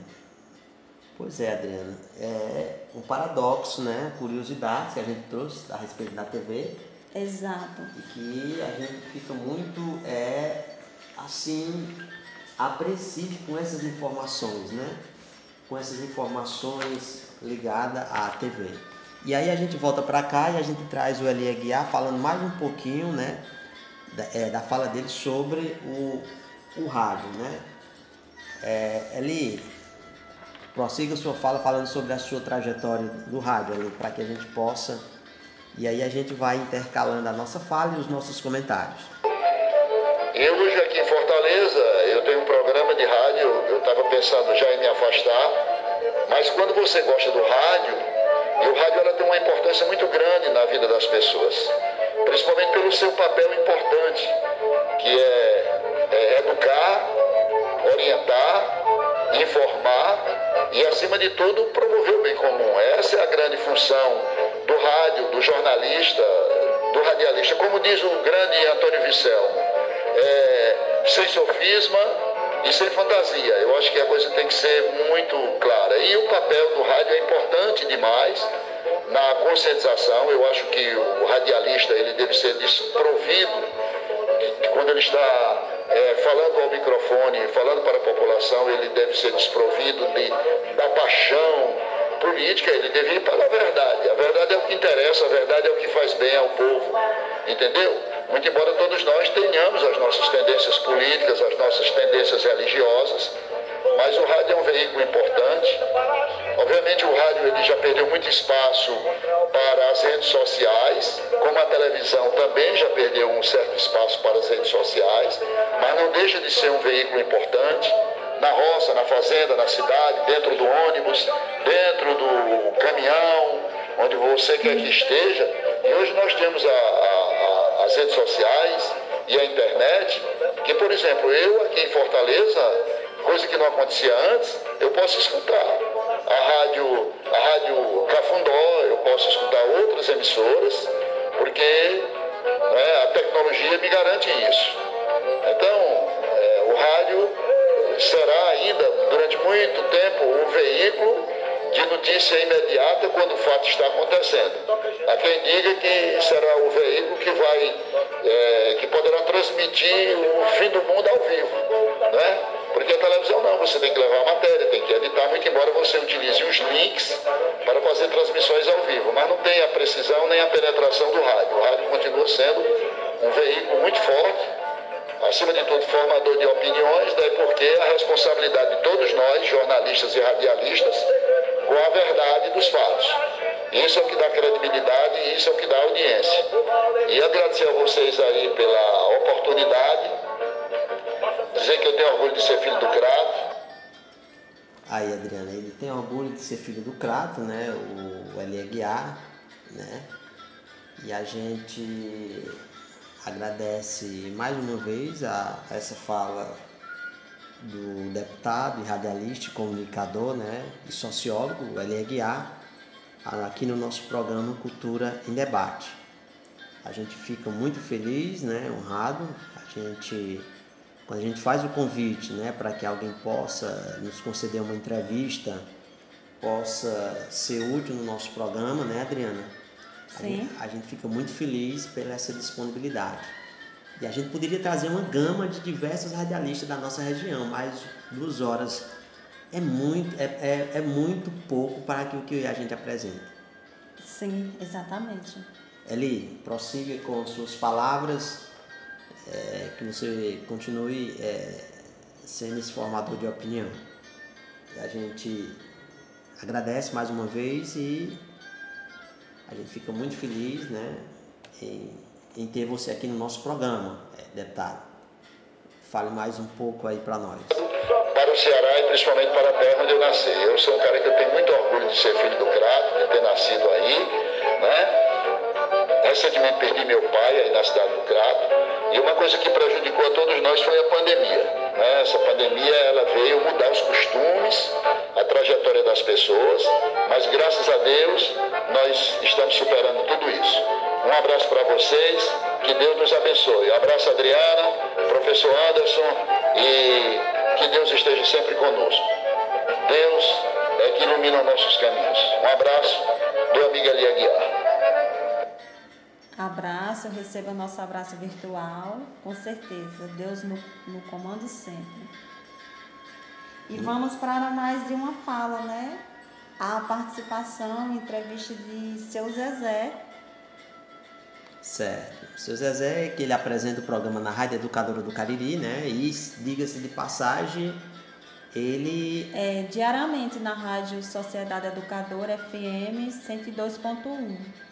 Às 5 horas da manhã, acorda Nordeste. E às 16 horas, fecha no Sertão. realmente são dois programas, Adriana, feitos para toda a família com a cara e o jeitão do homem do campo, né? É aos sábados, 15 e 30 de volta ao passado com seu Zezé. Legal. Então aí ele, ele apresenta, se brincar aqui, três programas, né? Diariamente na Rádio Edu- Educadora, às 5 da manhã ele tem o primeiro programa Acorda Nordeste e às 16 horas fecha no Sertão. E aos sábados ele tem aquele programa chamado De volta ao passado. Pois é, e aí a gente traz a fala do mestre Seu Zezé, né? Seu Zezé que vai falar um pouco para nós da importância. Bom dia a todos e a todas que escutam este grandioso programa Cultura em Debate. Tão bem conduzido pelo nosso amigo Anderson Andrade e Adriana Barbosa. Dois agentes ativos em defesa de nossa cultura, da nossa história e das nossas raízes. Quero agradecê-los desde já por lembrar do nosso nome para estar aqui hoje falando sobre a importância do rádio em meio a esta pandemia causada pelo Covid-19. Mas antes de entrar no assunto propriamente dito, quero pedir permissão aos senhores e senhoras alguns minutos para falar objetivamente sobre este tal de seu Zezé que está aqui hoje falando com vocês. Filho de um casal da roça, como diz o, a música Paraíba do nosso saudoso Messias Holanda, das mãos calejadas, do cabo da enxada, não sabe de nada da vida do sul. natural do sítio Barreiro, município de Milagres. Veio para o Crato em 1978 e aqui no Cratinho de Açúcar, Tijolo de Buriti, terra de Nossa Senhora da Penha, começou a trabalhar e a estudar. Hoje, seu Zezé é funcionário público do Estado do Ceará, aposentado, pós-graduado em História pela Universidade Regional do Cariri e radialista profissional, onde apresenta três programas. O programa Acorda Nordeste, às 5 da manhã, cedinho, né, alegrando e acordando as famílias caririenses. À tarde, a partir das 16 horas, o programa Festa no Sertão. São dois programas feitos para toda a família, com a cara e o jeitão do homem do campo, com a produção e apresentação de seu Zezé. E aos sábados nós temos o programa De Volta ao Passado, um programa em que a gente leva aos ouvintes, a partir das 15h30 até as 18 horas, os grandes sucessos das décadas de 60, 70, 80 e 90 e também sucessos recentes, nacionais e internacionais, músicas que tocam os nossos corações. E agora, falando sobre a importância do rádio diante da pandemia, que é o objetivo da nossa vinda aqui, queremos dizer aos nossos amigos e amigas que, para mim, é um dos meios de comunicações que mais integra e que ainda faz com que as famílias se reúnam no mesmo ambiente, na mesma sala, para escutar os seus programas preferidos, as suas músicas preferidas, e também é um instrumento de resistência, pois surgiu em 1887 e mesmo com as novas tecnologias como a televisão e o celular, oferecendo novos meios de comunicação, novas possibilidades de se comunicar, ele vai se aperfeiçoando, assim, é adaptando aos novos tempos e dizendo para todos: Eu estou aqui. É o único que faz realmente companhia aos donos e donas de casa, sem atrapalhá-los nos seus afazeres. A televisão, para você assistir, você precisa estar de frente, sentado, para ver as imagens. O mesmo acontece com o celular, com um elemento a mais. Além de parar de frente para ver a, a, imagem, precisa também estar com as mãos ocupadas, manuseando, né? É, digitando. Enquanto o rádio, ao contrário, as pessoas, as donas de casas principalmente, continuam fazendo suas obrigações ouvindo músicas, ouvindo suas programações, ao mesmo tempo cuidando das, dos seus afazeres, como limpar a casa, lavar roupa, lavar pratos, banhar os filhos e etc. Né? E ainda tem um elemento a mais, faz com que as pessoas usem um pouco a sua imaginação, ficam a pensar: como será esse locutor? Será que ele é gordo? Será que ele é magro? alto, baixo, branco, preto e assim por diante. Isso acontece também quando sai uma música, quando sai uma poesia, quando sai uma informação que eles se identificam e começa a pensar no seu caminho que já foi trilhado até o momento e como trilhar os seus caminhos daqui para frente. Esse é o, a magia do rádio o poder do rádio levar os seus ouvintes ao mundo imaginário. Aí você pode dizer, não, mas eu, o celular eu posso, eu sou autônoma ou autônomo, eu posso escolher o que é que eu quero ouvir, o que é que eu quero ver, o que é que eu quero assistir, com quem eu quero conversar. É verdade, é verdade, aumenta mais as suas possibilidades, assim também como a TV. Mas o rádio também você pode escolher o que você quer ouvir, o programa, o locutor preferido. É só você ir lá e mudar a sintonia e continuar cuidando de suas lutas e escutando o que você quer. O que eu quero dizer com tudo isso é que, mesmo com o surgimento de novas tecnologias, de novas possibilidades, o rádio continua firme e forte e sendo um dos principais meio de comunicação e de credibilidade entre seus ouvintes e a população em geral. E nesse período de pandemia causado pelo vírus Covid-19, alastrado não só no Brasil, mas em todo o mundo, mas no Brasil com mais gravidade, com tanta gente morta, devido à falta de vontade ou de capacidade do governante federal. Com isto, aumentou ainda mais o papel do rádio e de seus comunicadores, procurando levar as informações seguindo as orientações da ciência e de seus agentes, no sentido de conscientizá-los sobre como identificar os sintomas que se apresentam né, nas, em cada pessoa de maneira diferente, alguns assintomáticos, outros de formas com sintomas leves, moderados e graves, bem como se prevenir, ter os cuidados preventivos para evitar a contaminação, como lavar as mãos, usar o álcool gel, usar a máscara de maneira correta, o isolamento social e também orientar no sentido da importância da vacinação.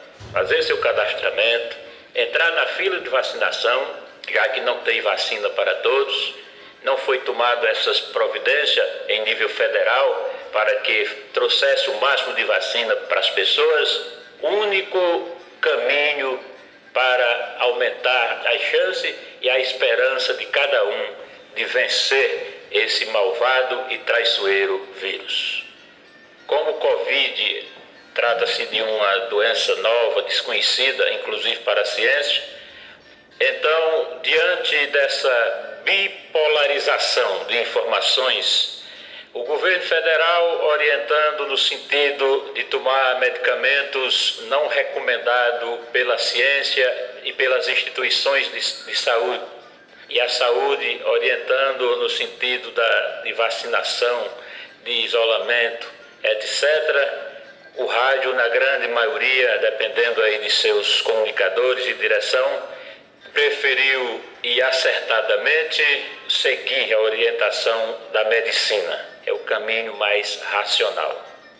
Então, eu quero dizer que o rádio, tanto nesse período de pandemia, como em outros momentos, é de uma serventia, de uma utilidade preponderante, porque ele talvez esteja chegando com informações que talvez a TV e o celular ainda não estejam chegando.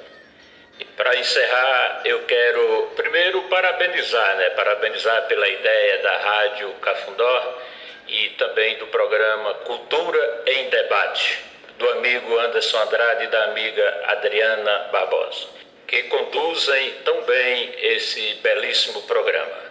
E dizer para eles que tenham perseverança na busca de suas lutas e seus objetivos. Se surgirem críticas, é normal, ninguém agrada a todos. Sigam em frente, pois vocês, Anderson Andrade e Adriana Barbosa, já são dois vencedores. Muito obrigado e bom dia, boa tarde, boa noite a todos. A gente aqui agradece, né, seu Zezé. E crítica tem que ser para ser construtiva, né, para construir. Você está ouvindo Cultura em Debate. Muito bem. As críticas que vierem, a gente tem que analisar os dois lados, o positivo e o negativo. E afinal. Você está ouvindo Cultura em Debate. E aí, praticamente, a gente fica muito feliz com a fala do seu Zezé e a gente aproveita, vamos aproveitar esses últimos minutos. Quem, é, quem a gente pode trazer agora? Marco Silva. Marco Silva, né, que é radialista na cidade do Crato e desenvolve um, um trabalho ligado à área do esporte, ele gosta muito do esporte. Max Silva, fique à vontade. Olá, professor Anderson Andrade, ouvintes do programa Cultura em Debate na Web Rádio Cafundó FM. Um abraço especial para todos vocês. Para mim é motivo, mais uma vez, de muita satisfação participar desse programa esse programa que valoriza a nossa cultura, esse programa que abre espaço para os artistas da terra, para os fatos da nossa região, da nossa cultura, as coisas boas que acontecem, os talentos, as perspectivas positivas, enfim, que se importa em conversar, em dialogar, em debater aquilo que é nosso. E falar sobre a importância do rádio é, não, não é muito difícil, porque o rádio ele está presente 24 horas por dia em nossas vidas. O rádio está presente o dia inteiro, a semana, o mês, o ano, enfim, nas nossas casas. O rádio, por exemplo, muita gente tem rádio em todos os compartimentos da casa. Tem gente que tem um rádio na sala, tem lá no quarto, tem na cozinha, quando vai para o banheiro leva um rádio. Por quê? Porque o rádio é um instrumento, é um instrumento de diversão, é um instrumento de formação, de informação, é um instrumento de entretenimento. O rádio, ele informa, ele educa, ele diverte, ele presta serviço, utilidade pública. O rádio tem uma importância muito grande no nosso cotidiano, em nossas vidas. Por isso que o brasileiro é apaixonado por rádio. O rádio é de uma importância fundamental desde as primeiras horas da manhã, quando a gente acorda para ouvir a música raiz, para se informar, as primeiras informações, os primeiros é, jornais que nos deixam muito bem informados, os programas de disque jockey, os programas esportivos, as transmissões esportivas. Quem é que não se admira com o narrador esportivo, né? o narrador de partidas de futebol, pela rapidez, pela velocidade como ele narra, memoriza rapidamente as escalações, leva muita emoção, às vezes até exagera um pouquinho, né? Rapaz, eu estou assistindo aqui na televisão, ouvindo no rádio, não tem nada a ver aí. A bola estava no meu campo e parecia aqui no rádio que já estava na pequena área, dentro do gol, né? e o rádio, ele abre espaço para a nossa cultura, é, para os artistas, para debater os assuntos, como vocês fazem aí na, na, na rádio web, na web rádio Cafundó FM. Quero abraçar também o Francisco. Francisco que tem tudo a ver aí, uma importância grande. Eu chamo ele Francisco do Mutirão, gente muito boa aí desses projetos socioculturais, fazendo um trabalho belíssimo aí nessa comunidade.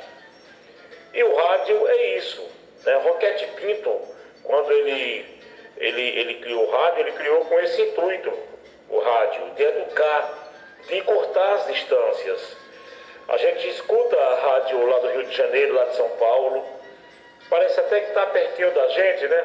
A gente passa um mês, um ano ouvindo, parece até que amigo nosso, aquele radialista, aquele, aquele jornalista, é, se torna uma coisa íntima, interessante, em curta distância.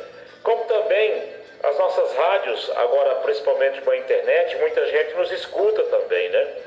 Acaba ouvindo lá em São Paulo as rádios aqui do, do Cariri, e aí mata a saudade, né? Aqui fica informado dos fatos. O rádio em curta distância, ele educa.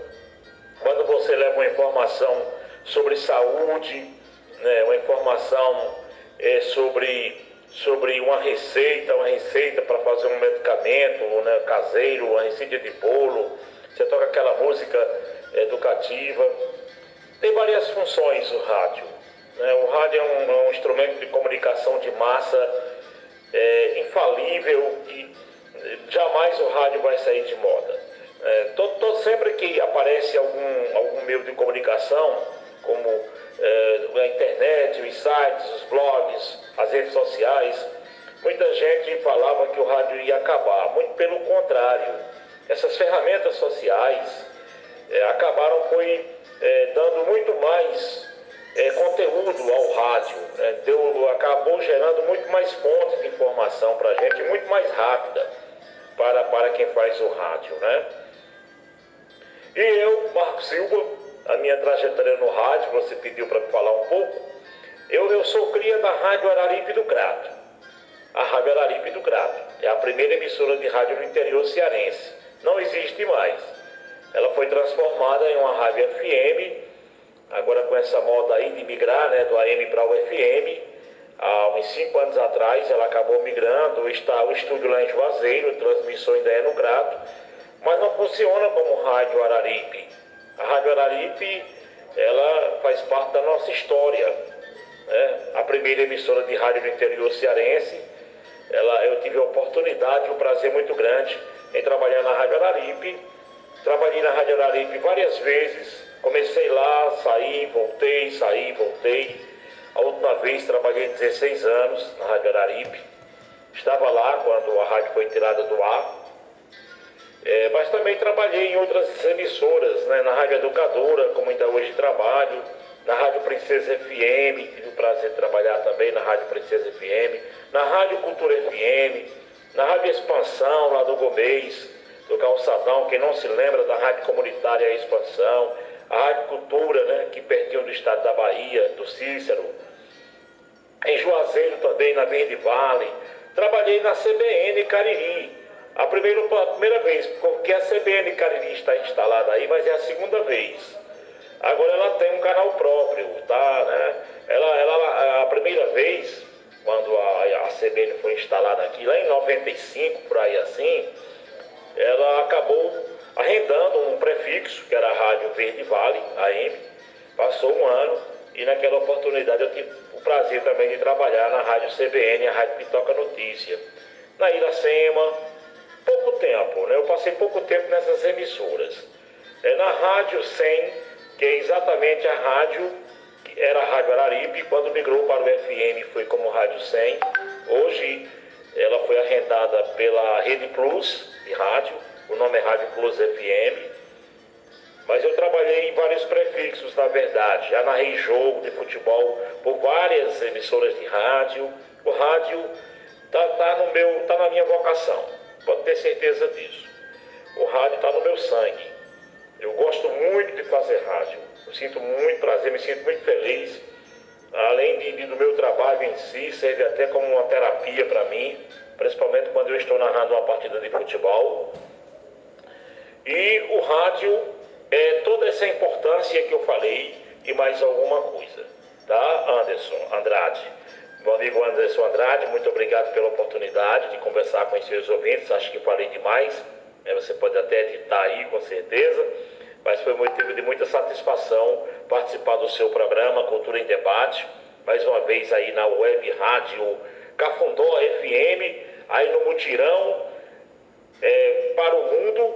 É, o Mutirão é a cultura do crato sendo levada para o mundo, porque hoje nos aplicativos, as web rádios elas rolam em todos os continentes. É, onde você, onde tiver uma pessoa, onde tiver gente, pode sintonizar. Onde tiver internet, tiver sinal, pode sintonizar. Parabéns, vocês estão resgatando a cultura, outros valores, outros pontos importantes da nossa vida cotidiana. Isso é um trabalho maravilhoso, viu? Parabéns. Eu me sinto muito honrado de mais uma vez participar da programação desta emissora. Um abraço, Anderson, aos demais companheiros que fazem esse programa, a direção da emissora na pessoa do Francisco do Mutirão, Francisco Nascimento. Um abraço para vocês todos. Estamos aqui, disponham. Um abraço especial para todos vocês, para todos os ouvintes, todos os internautas que estão acompanhando nesse momento através da rede mundial, né, da internet, dos aplicativos, essa programação versátil, essa programação genuína essa programação original da Web Rádio Cafundó FM. Um abraço, gente. Abraço a Marco Silva. Né?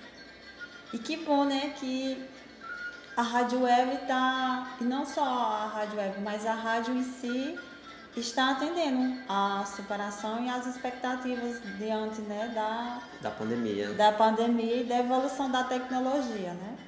E agora, Adriana, a gente traz nesse momento a fala do Hélio Teles, Sim. que é radialista, né? E, e ele praticamente vai falar um pouco da importância da audiência do rádio e vai diferenciar um pouco alguns pontos do que seja a rádio web. Com você, Hélio Teles, fica à vontade. Bom dia, ouvintes da Rádio Cafundó. É, eu sou Hélio Teles, eu quero conversar um pouco com você aqui através do programa Cultura em Debate, que é apresentado pela Adriana Barbosa Esse programa que vai ao ar todos os domingos e que satisfaz a todos que estão ouvindo nesse momento e outras pessoas que vão ouvir também, porque tenho certeza que a cada momento vocês vão passar esse recado, porque esse é o sentido principalmente da rádio web, é, é compartilhar, é passar para outras pessoas. É, como falei, sou Hélio Teles, eu sou radialista, formado pelo Sindicato dos Radialistas e Publicitários do Ceará e tenho aí uma vasta carreira, tenho aí ampla em várias rádios já passei, a gente vai adquirindo bastante experiência, principalmente com os amigos, principalmente com o trabalho que vai surgindo, com aquelas coisas que a gente vai vendo que é a inovação. E a gente vai adquirindo esse conhecimento e também tem as oportunidades da gente passar para as pessoas. É, no convite do meu grande amigo professor Anderson Andrade, é, ele pediu para a gente falar sobre a importância, né, do, é, dentro de todo esse conhecimento, essa importância que é o rádio, é, que começou com o sistema analógico e agora chegou em nossa época, nessa nova geração, com o sistema web. Que isso aí é uma questão é, que, ao mesmo tempo, é diferente e é igual. O que é que é diferente? É a questão da transmissão, o sistema de transmissão. Porque quando nós falamos em rádio convencional, que são as AMs e FMs, elas são é, a transmissão via rádio. Quando a gente fala de rádio web, já é transmissão de dados. Ou seja, é um sistema de transmissão completamente diferente, mas que o funcionamento é o mesmo. É uma rádio como qualquer outra rádio que possa existir independente do tamanho do estúdio, independente do equipamento que tenha. O que importa é que tem um sistema que leva até você, como esse que você está ouvindo agora, através do programa Cultura em Debate. Essa importância é super importante mesmo. Por que, que é super importante? Porque todos nós conhecemos, principalmente aquelas pessoas, porque eu sei que tem várias, é, é, há uma faixa etária, né, várias aí que é, estão ouvindo nesse momento. Então, as pessoas de uma idade mais avançada, as pessoas, os mais, é, conhecimento maior, né, que já têm um bom tempo de vida, sabem que a, a questão da ferramenta que era o rádio, quando ele começou no seu sistema convencional, na transmissão via rádio mesmo.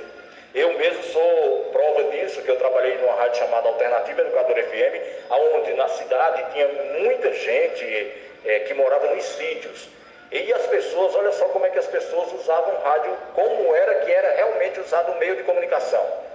As pessoas iam para um hospital e lá no sítio eles falavam: Eu vou levar essa pessoa para consulta e tal. De acordo com o diagnóstico do médico, eu vou passar o recado pela rádio. Fique ouvindo. Então, por aí, não é assim, nós não podemos nem tanto prolongar essa questão da importância, porque isso aí já diz tudo, né?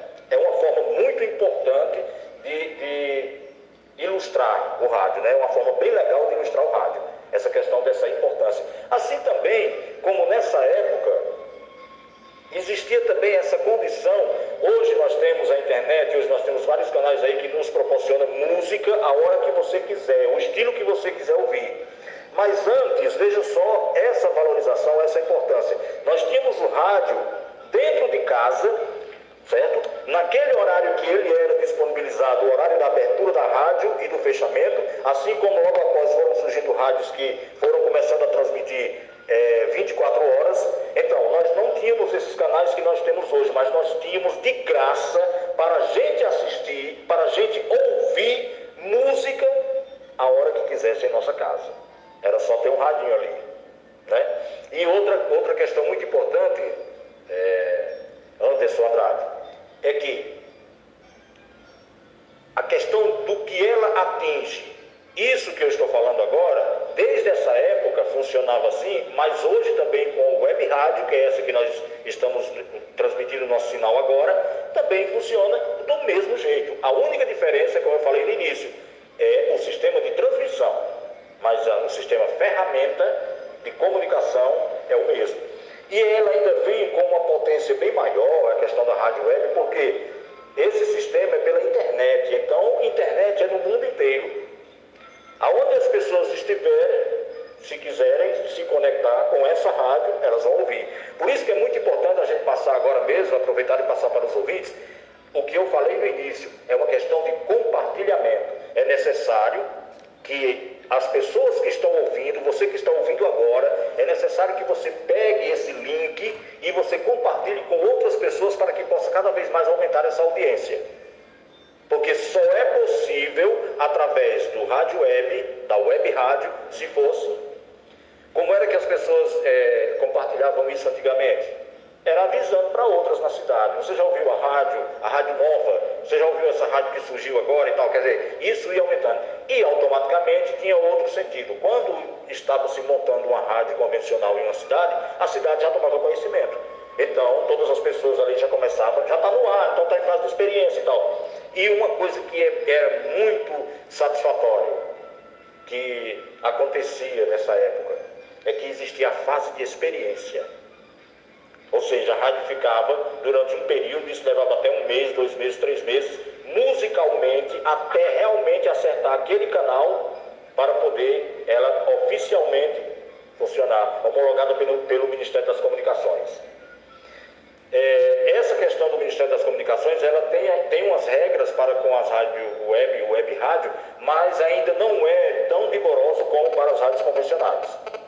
Nós não sabemos o que vai acontecer no futuro aí, se seja longo ou próximo, mas eu acho que alguma coisa vai acontecer porque é meio de comunicação. Então, gente, é necessário que aproveite agora mesmo, como esse, esse sinal e esse canal já é liberado, não é isso? Essa importância, essa importância, ela, ela é, ela é máxima porque é realmente um meio de comunicação. Você imagina agora, você com esse aparelho, você tem agora a informação, a música na palma da sua mão. Então, se antes nós tínhamos o rádio dentro de casa, que era isso que eu estava falando antes, essa, essa importância do rádio dentro de casa, que é mais uma, ou seja, automaticamente, vou lhe fazer, vou mostrar aqui um diferencial enorme. No celular, geralmente, as pessoas, algumas pessoas colocam o fone de ouvido. Então ela fica de uma forma individual. Quando era o rádio, que eu digo assim quando era porque ele, ele diminuiu um pouco. Então quando era o rádio, existia três, quatro, cinco pessoas dentro da mesma casa que ouvia o mesmo rádio. Mais uma grande importância. Né? Agora aqui também no celular você pode tirar o fone de ouvido e abrir o, o som normal e mostrar para todas as outras pessoas que estão dentro de casa também né, o que você está ouvindo. Aí eu quero falar agora, justamente, é, é isso eu passando no geral aqui, né? Só uns tópicos. Agora eu quero falar é sobre essa rádio que nós estamos ouvindo agora, né? Que é a Rádio Cafundó, é isso? Que ela, com esse período, para você ver como a coisa que tem para acontecer, acontece mesmo. As pessoas se reuniram, foram ali, jogaram a ideia e tudo, e foi formando. Final de semana está completo numa programação em que agrada a todos e o pessoal se dedicando para levar a você uma comunicação legal. Aí com isso, com todo esse trabalho, o que foi que resultou? Nós temos o Radiosnet que ele dá a, a, a audiência, o resultado da audiência e do Ibope, certo? Então, através desse canal, que pega-se a rádio web e, e faz a inscrição nesse canal, a gente pode saber. E aí, gente, olha, quero falar para você a questão de Ibope e audiência. O que que acontece? Audiência é uma coisa, Ibope é outra. Tem nada a ver uma coisa com a outra. Vou colocar novamente o rádio analógico para a gente poder entender bem isso aí. Se eu pego o meu rádio, vou girando o botão e eu vou passando em várias rádios, em cada uma que ela passar, a rádio que estiver registrando o seu Ibope, como ela passou, ela vai registrar um número. Mas ela não registrou uma audiência. Agora, qual é a audiência? É quando aquela pessoa que todo horário, naquele mesmo dia, vai ouvir, ou espera, liga e vai ouvir aquele programa. Aquele que escuta do começo ao fim é que está lhe dando audiência. Se o, se o ponteiro só passou em cima, ele só deu ibope. Aumentou um ponto. Por isso que fala pontos do ibope. Mas não quer dizer que é audiência, não. Ibope é uma coisa, audiência é outra. Agora, o que chama mesmo a atenção é que é, isso veio de um resultado de audiência, porque para chegar a essa colocação, não chega só com Ibope, tem que ter audiência, que é o caso da, da Rádio Cafundó, essa que nós estamos ouvindo agora. O que, que acontece? Eu estava vendo no Radiosnet, numa questão de dois, três meses de, de existência, enquanto existe 148 colocações, a Rádio Cafundó, ela menos de três meses, ela está em 19. Aí a gente volta novamente e junta a importância disso aí, que já, veio, que já é um, um outro modelo, que são os locutores, as pessoas que estão fazendo, que estão se dedicando e realmente estão mostrando, e as outras pessoas, os ouvintes, os internautas, eles é sinal de que eles estão compartilhando, eles estão passando para outros.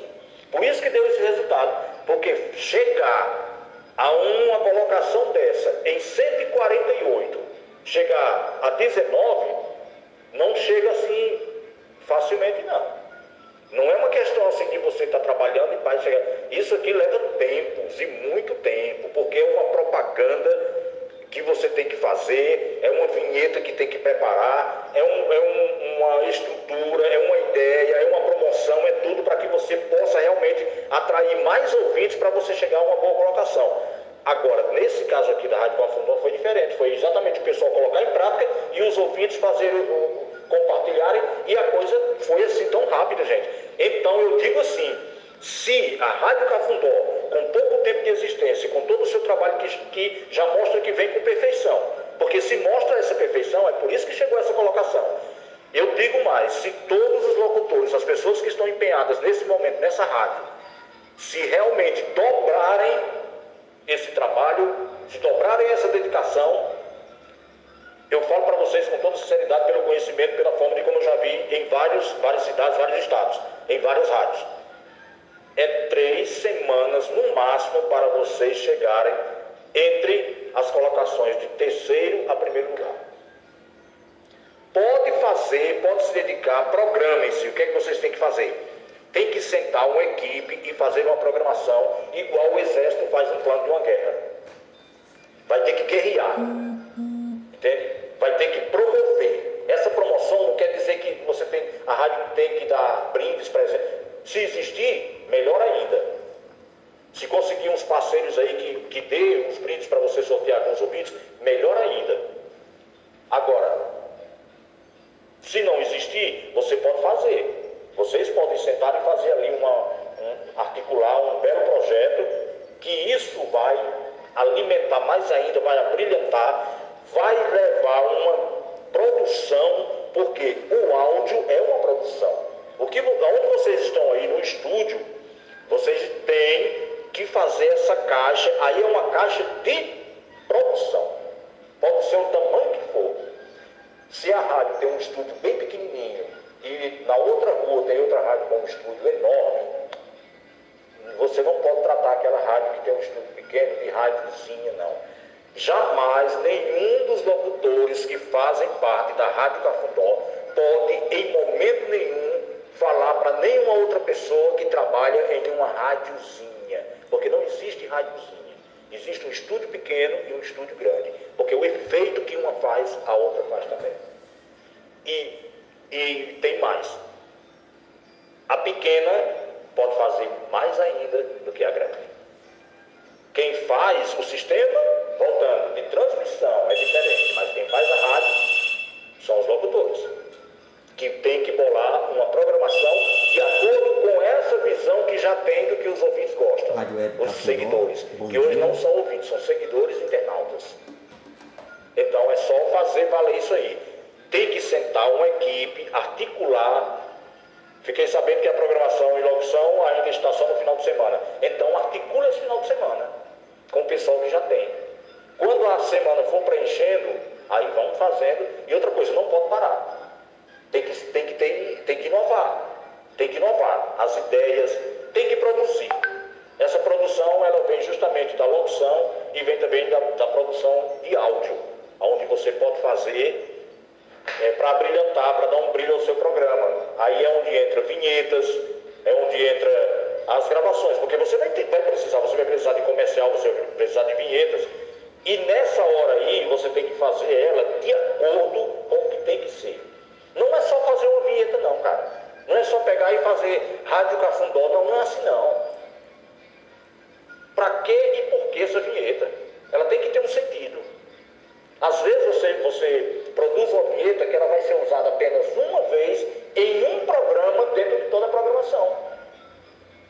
É aí, quando se trata de toda essa produção, a produção das gravações e a produção da locução. Porque eu posso ter mais de 30 anos de, de, de locução. A partir do momento que eu falar para você que eu fizer uma locução e você não entendeu o que eu falei, eu deixei de ser locutor. Porque o meu papel ali no microfone, na frente ali no estúdio, é fazer com que as pessoas entendam o que eu estou falando. E outra, tem que ser claro, direto, realista e nada mais. Porque o pessoal acredita, quem está ouvindo acredita no que você está falando. Então leve a verdade para o povo. Porque se você der uma falha, se você não levar a verdade e você for pego nessa falha, pronto, a sua credibilidade já era. Você jamais, por mais que você passe por outras rádios, tá, mas você nunca mais será considerado como locutor, como radialista. Porque o papel é falar a verdade. Se você não sabe, não fale. E se você tem dúvida, pergunte a quem sabe. E só passe aquilo que você encontra a fonte segura. Se você não tem certeza de que aquilo ali realmente é verdade, você não fale no ar. Ok? Tá bom? Obrigado, Hélio Teles, né? Obrigado pela a, a força que você nos deu. Foi uma aula, né, Adriana? Exatamente, falando a respeito da rádio web e também belíssimas propostas. Nascimento está na sonoplastia. Vamos colocar em prática, viu, as propostas do Hélio Teles. E hoje, falando sobre a importância do rádio, a gente trouxe diversos radialistas para que pudesse falar conosco, não é isso, Adriana? A gente trouxe muitos. E quem foram eles? A professora Rosângela Bezerra. Sim. O Henrique Vidal. Sim. Marco Silva. Sim. Seu Zezé. Certo. Hélio Teles. Isso. Eli Aguiar. Muito bem. Verdade. Todos eles que fazem a comunicação e locução nas rádios do Cariri Cearense. E aí a gente fica muito feliz né, com o, o programa de hoje. E a gente mais uma vez se solidariza aos familiares do baixista, é, do, do ex-baixista da banda Doutor Raiz. O Pantera. O Pantera. E se né? solidariza também com a perda do do Almério, né, Carvalho, né? Exatamente. Que também ele tinha uma larga folha de serviço prestada ao rádio também, né? O Almério Carvalho. Aqui a gente se solidariza. E aí a gente finaliza o nosso programa desejando nosso bom dia e que Deus abençoe a todos, né? E sim, um feliz dia dos pais para você É, para que todos está nos os ouvindo. pais, ouvintes internautas da Rádio Web Cafundó, né? Um feliz domingo, né? Abençoado, iluminado por Deus. Cheiro no coração de todos e que Deus possa permitir, né? Que estejamos aqui no próximo domingo com o programa Cultura em Debate na Rádio Web Cafundó. E agradecer também à Sonoplastia de Nascimento e também pelo esse belíssimo tema, importantíssimo, que é a Aí- evolução do rádio. evolução do rádio, né? A importância do rádio para a sociedade e a gente fica muito feliz por, por estarmos eh, tratando de um tema que tem tudo a ver com o que a gente desenvolve, né? Que é o programa de rádio. E a nossa ideia, Adriana, quando eu coloquei para você, que você disse que ideia bacana e tudo, abraçou, era que a gente pudesse trazer em duas horas uma gama de, de, de, de, de, radialistas. Mas aí duas horas de programa a gente fica numa situação reduzida, né? A gente fica reduzido, mas que a gente espera ter atendido a expectativa do, do ouvinte e dizer que, que praticamente é isso, né? O, o rádio. E aí, Adriana, a gente a gente finaliza o programa, né, com duas canções. A gente vai ouvir a música, né, do Gilberto Gil, música do Gilberto Gil, né, que ele, o cantor Gilberto Gil, Adriana, em 1997, ele lançou a música pela internet, que é uma canção inédita do seu disco Quanta, E a música com o nome Pela Internet, que na época foi ouvida e, e acessando pelo universo online da rede né, mundial de computadores, a gravação chegou a, aos rádios. Né? Gilberto Gil ele descreve o universo misterioso da internet, das novas tecnologias, bem interessante. Né? E é a música que nós vamos finalizar o nosso programa de hoje, né? É, e o Gilberto Gil divulga pela internet uma homenagem ao samba pelo telefone, gravado por Donga no ano de 1917 e considerado um marco por ter sido o primeiro a ser gravado com a denominação de samba. Gil faz uma homenagem ao samba de Donga, que foi modernizando a letra. Ele troca o telefone pelo celular e a roleta pelo vídeo porquê. O chefe da polícia carioca avisa pelo seu celular que lá na praça 11 tem um vídeo poker, poker, né? Um vídeo poker. A gente pra se jogar. Para se jogar, né? Um vídeo poker. E aí a gente finaliza o nosso programa com essa música de Gilberto Gil, né? Pela internet. E a gente também vai finalizar com a outra canção, é, RPM, né? O RPM, que também é Rádio Pirata, né?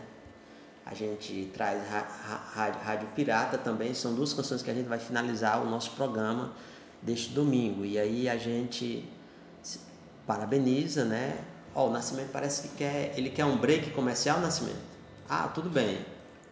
Você quer um break comercial, né? Tudo bem, Nascimento. Então, vamos lá de um break comercial, né? De um break, né? Então, vamos vamos lá, vamos lá.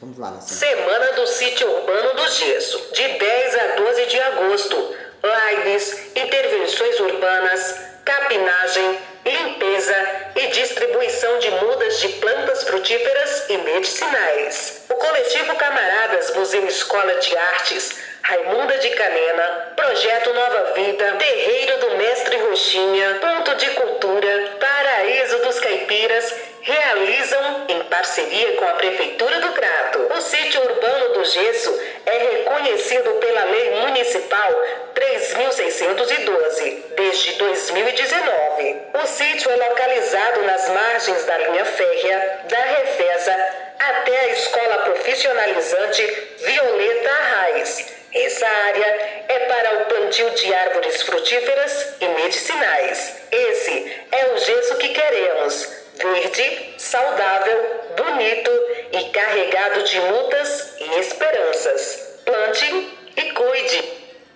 A pandemia não acabou. Use máscaras, álcool em gel, proteja quem você ama. Uma campanha da Rádio Cafundó, comunicação popular e colaborativa.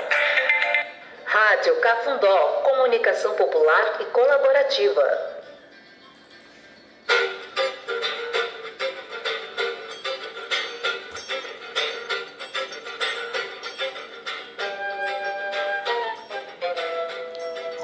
Adriana, então, como prometido, né?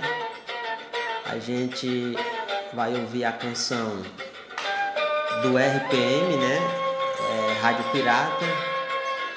E, e, a de Gilberto Gil. E a de Gilberto Gil pela internet. Pela internet. E aí a gente finaliza, né? Finaliza o, o programa Cultura em Debate, debate desse domingo. Desejamos a todos um, um bom fim de, um bom começo de semana, uma segunda-feira. E na quarta-feira nós temos a nossa reprise, né? Se você não deu para ouvir o programa é, A Importância do Rádio, né? Que é o que nós estamos tratando, de cenários e desafios desse dia 8 de agosto, lá para o dia 11, você às pode, 17 horas. Às 17 horas você poderá ouvir o nosso programa Cultura em Debate. Então, os nossos alô a todos vocês da cidade do Crato e região do Cariri, fiquem com Deus. Até o nosso próximo programa. Até o próximo. Cheiro no coração de todos.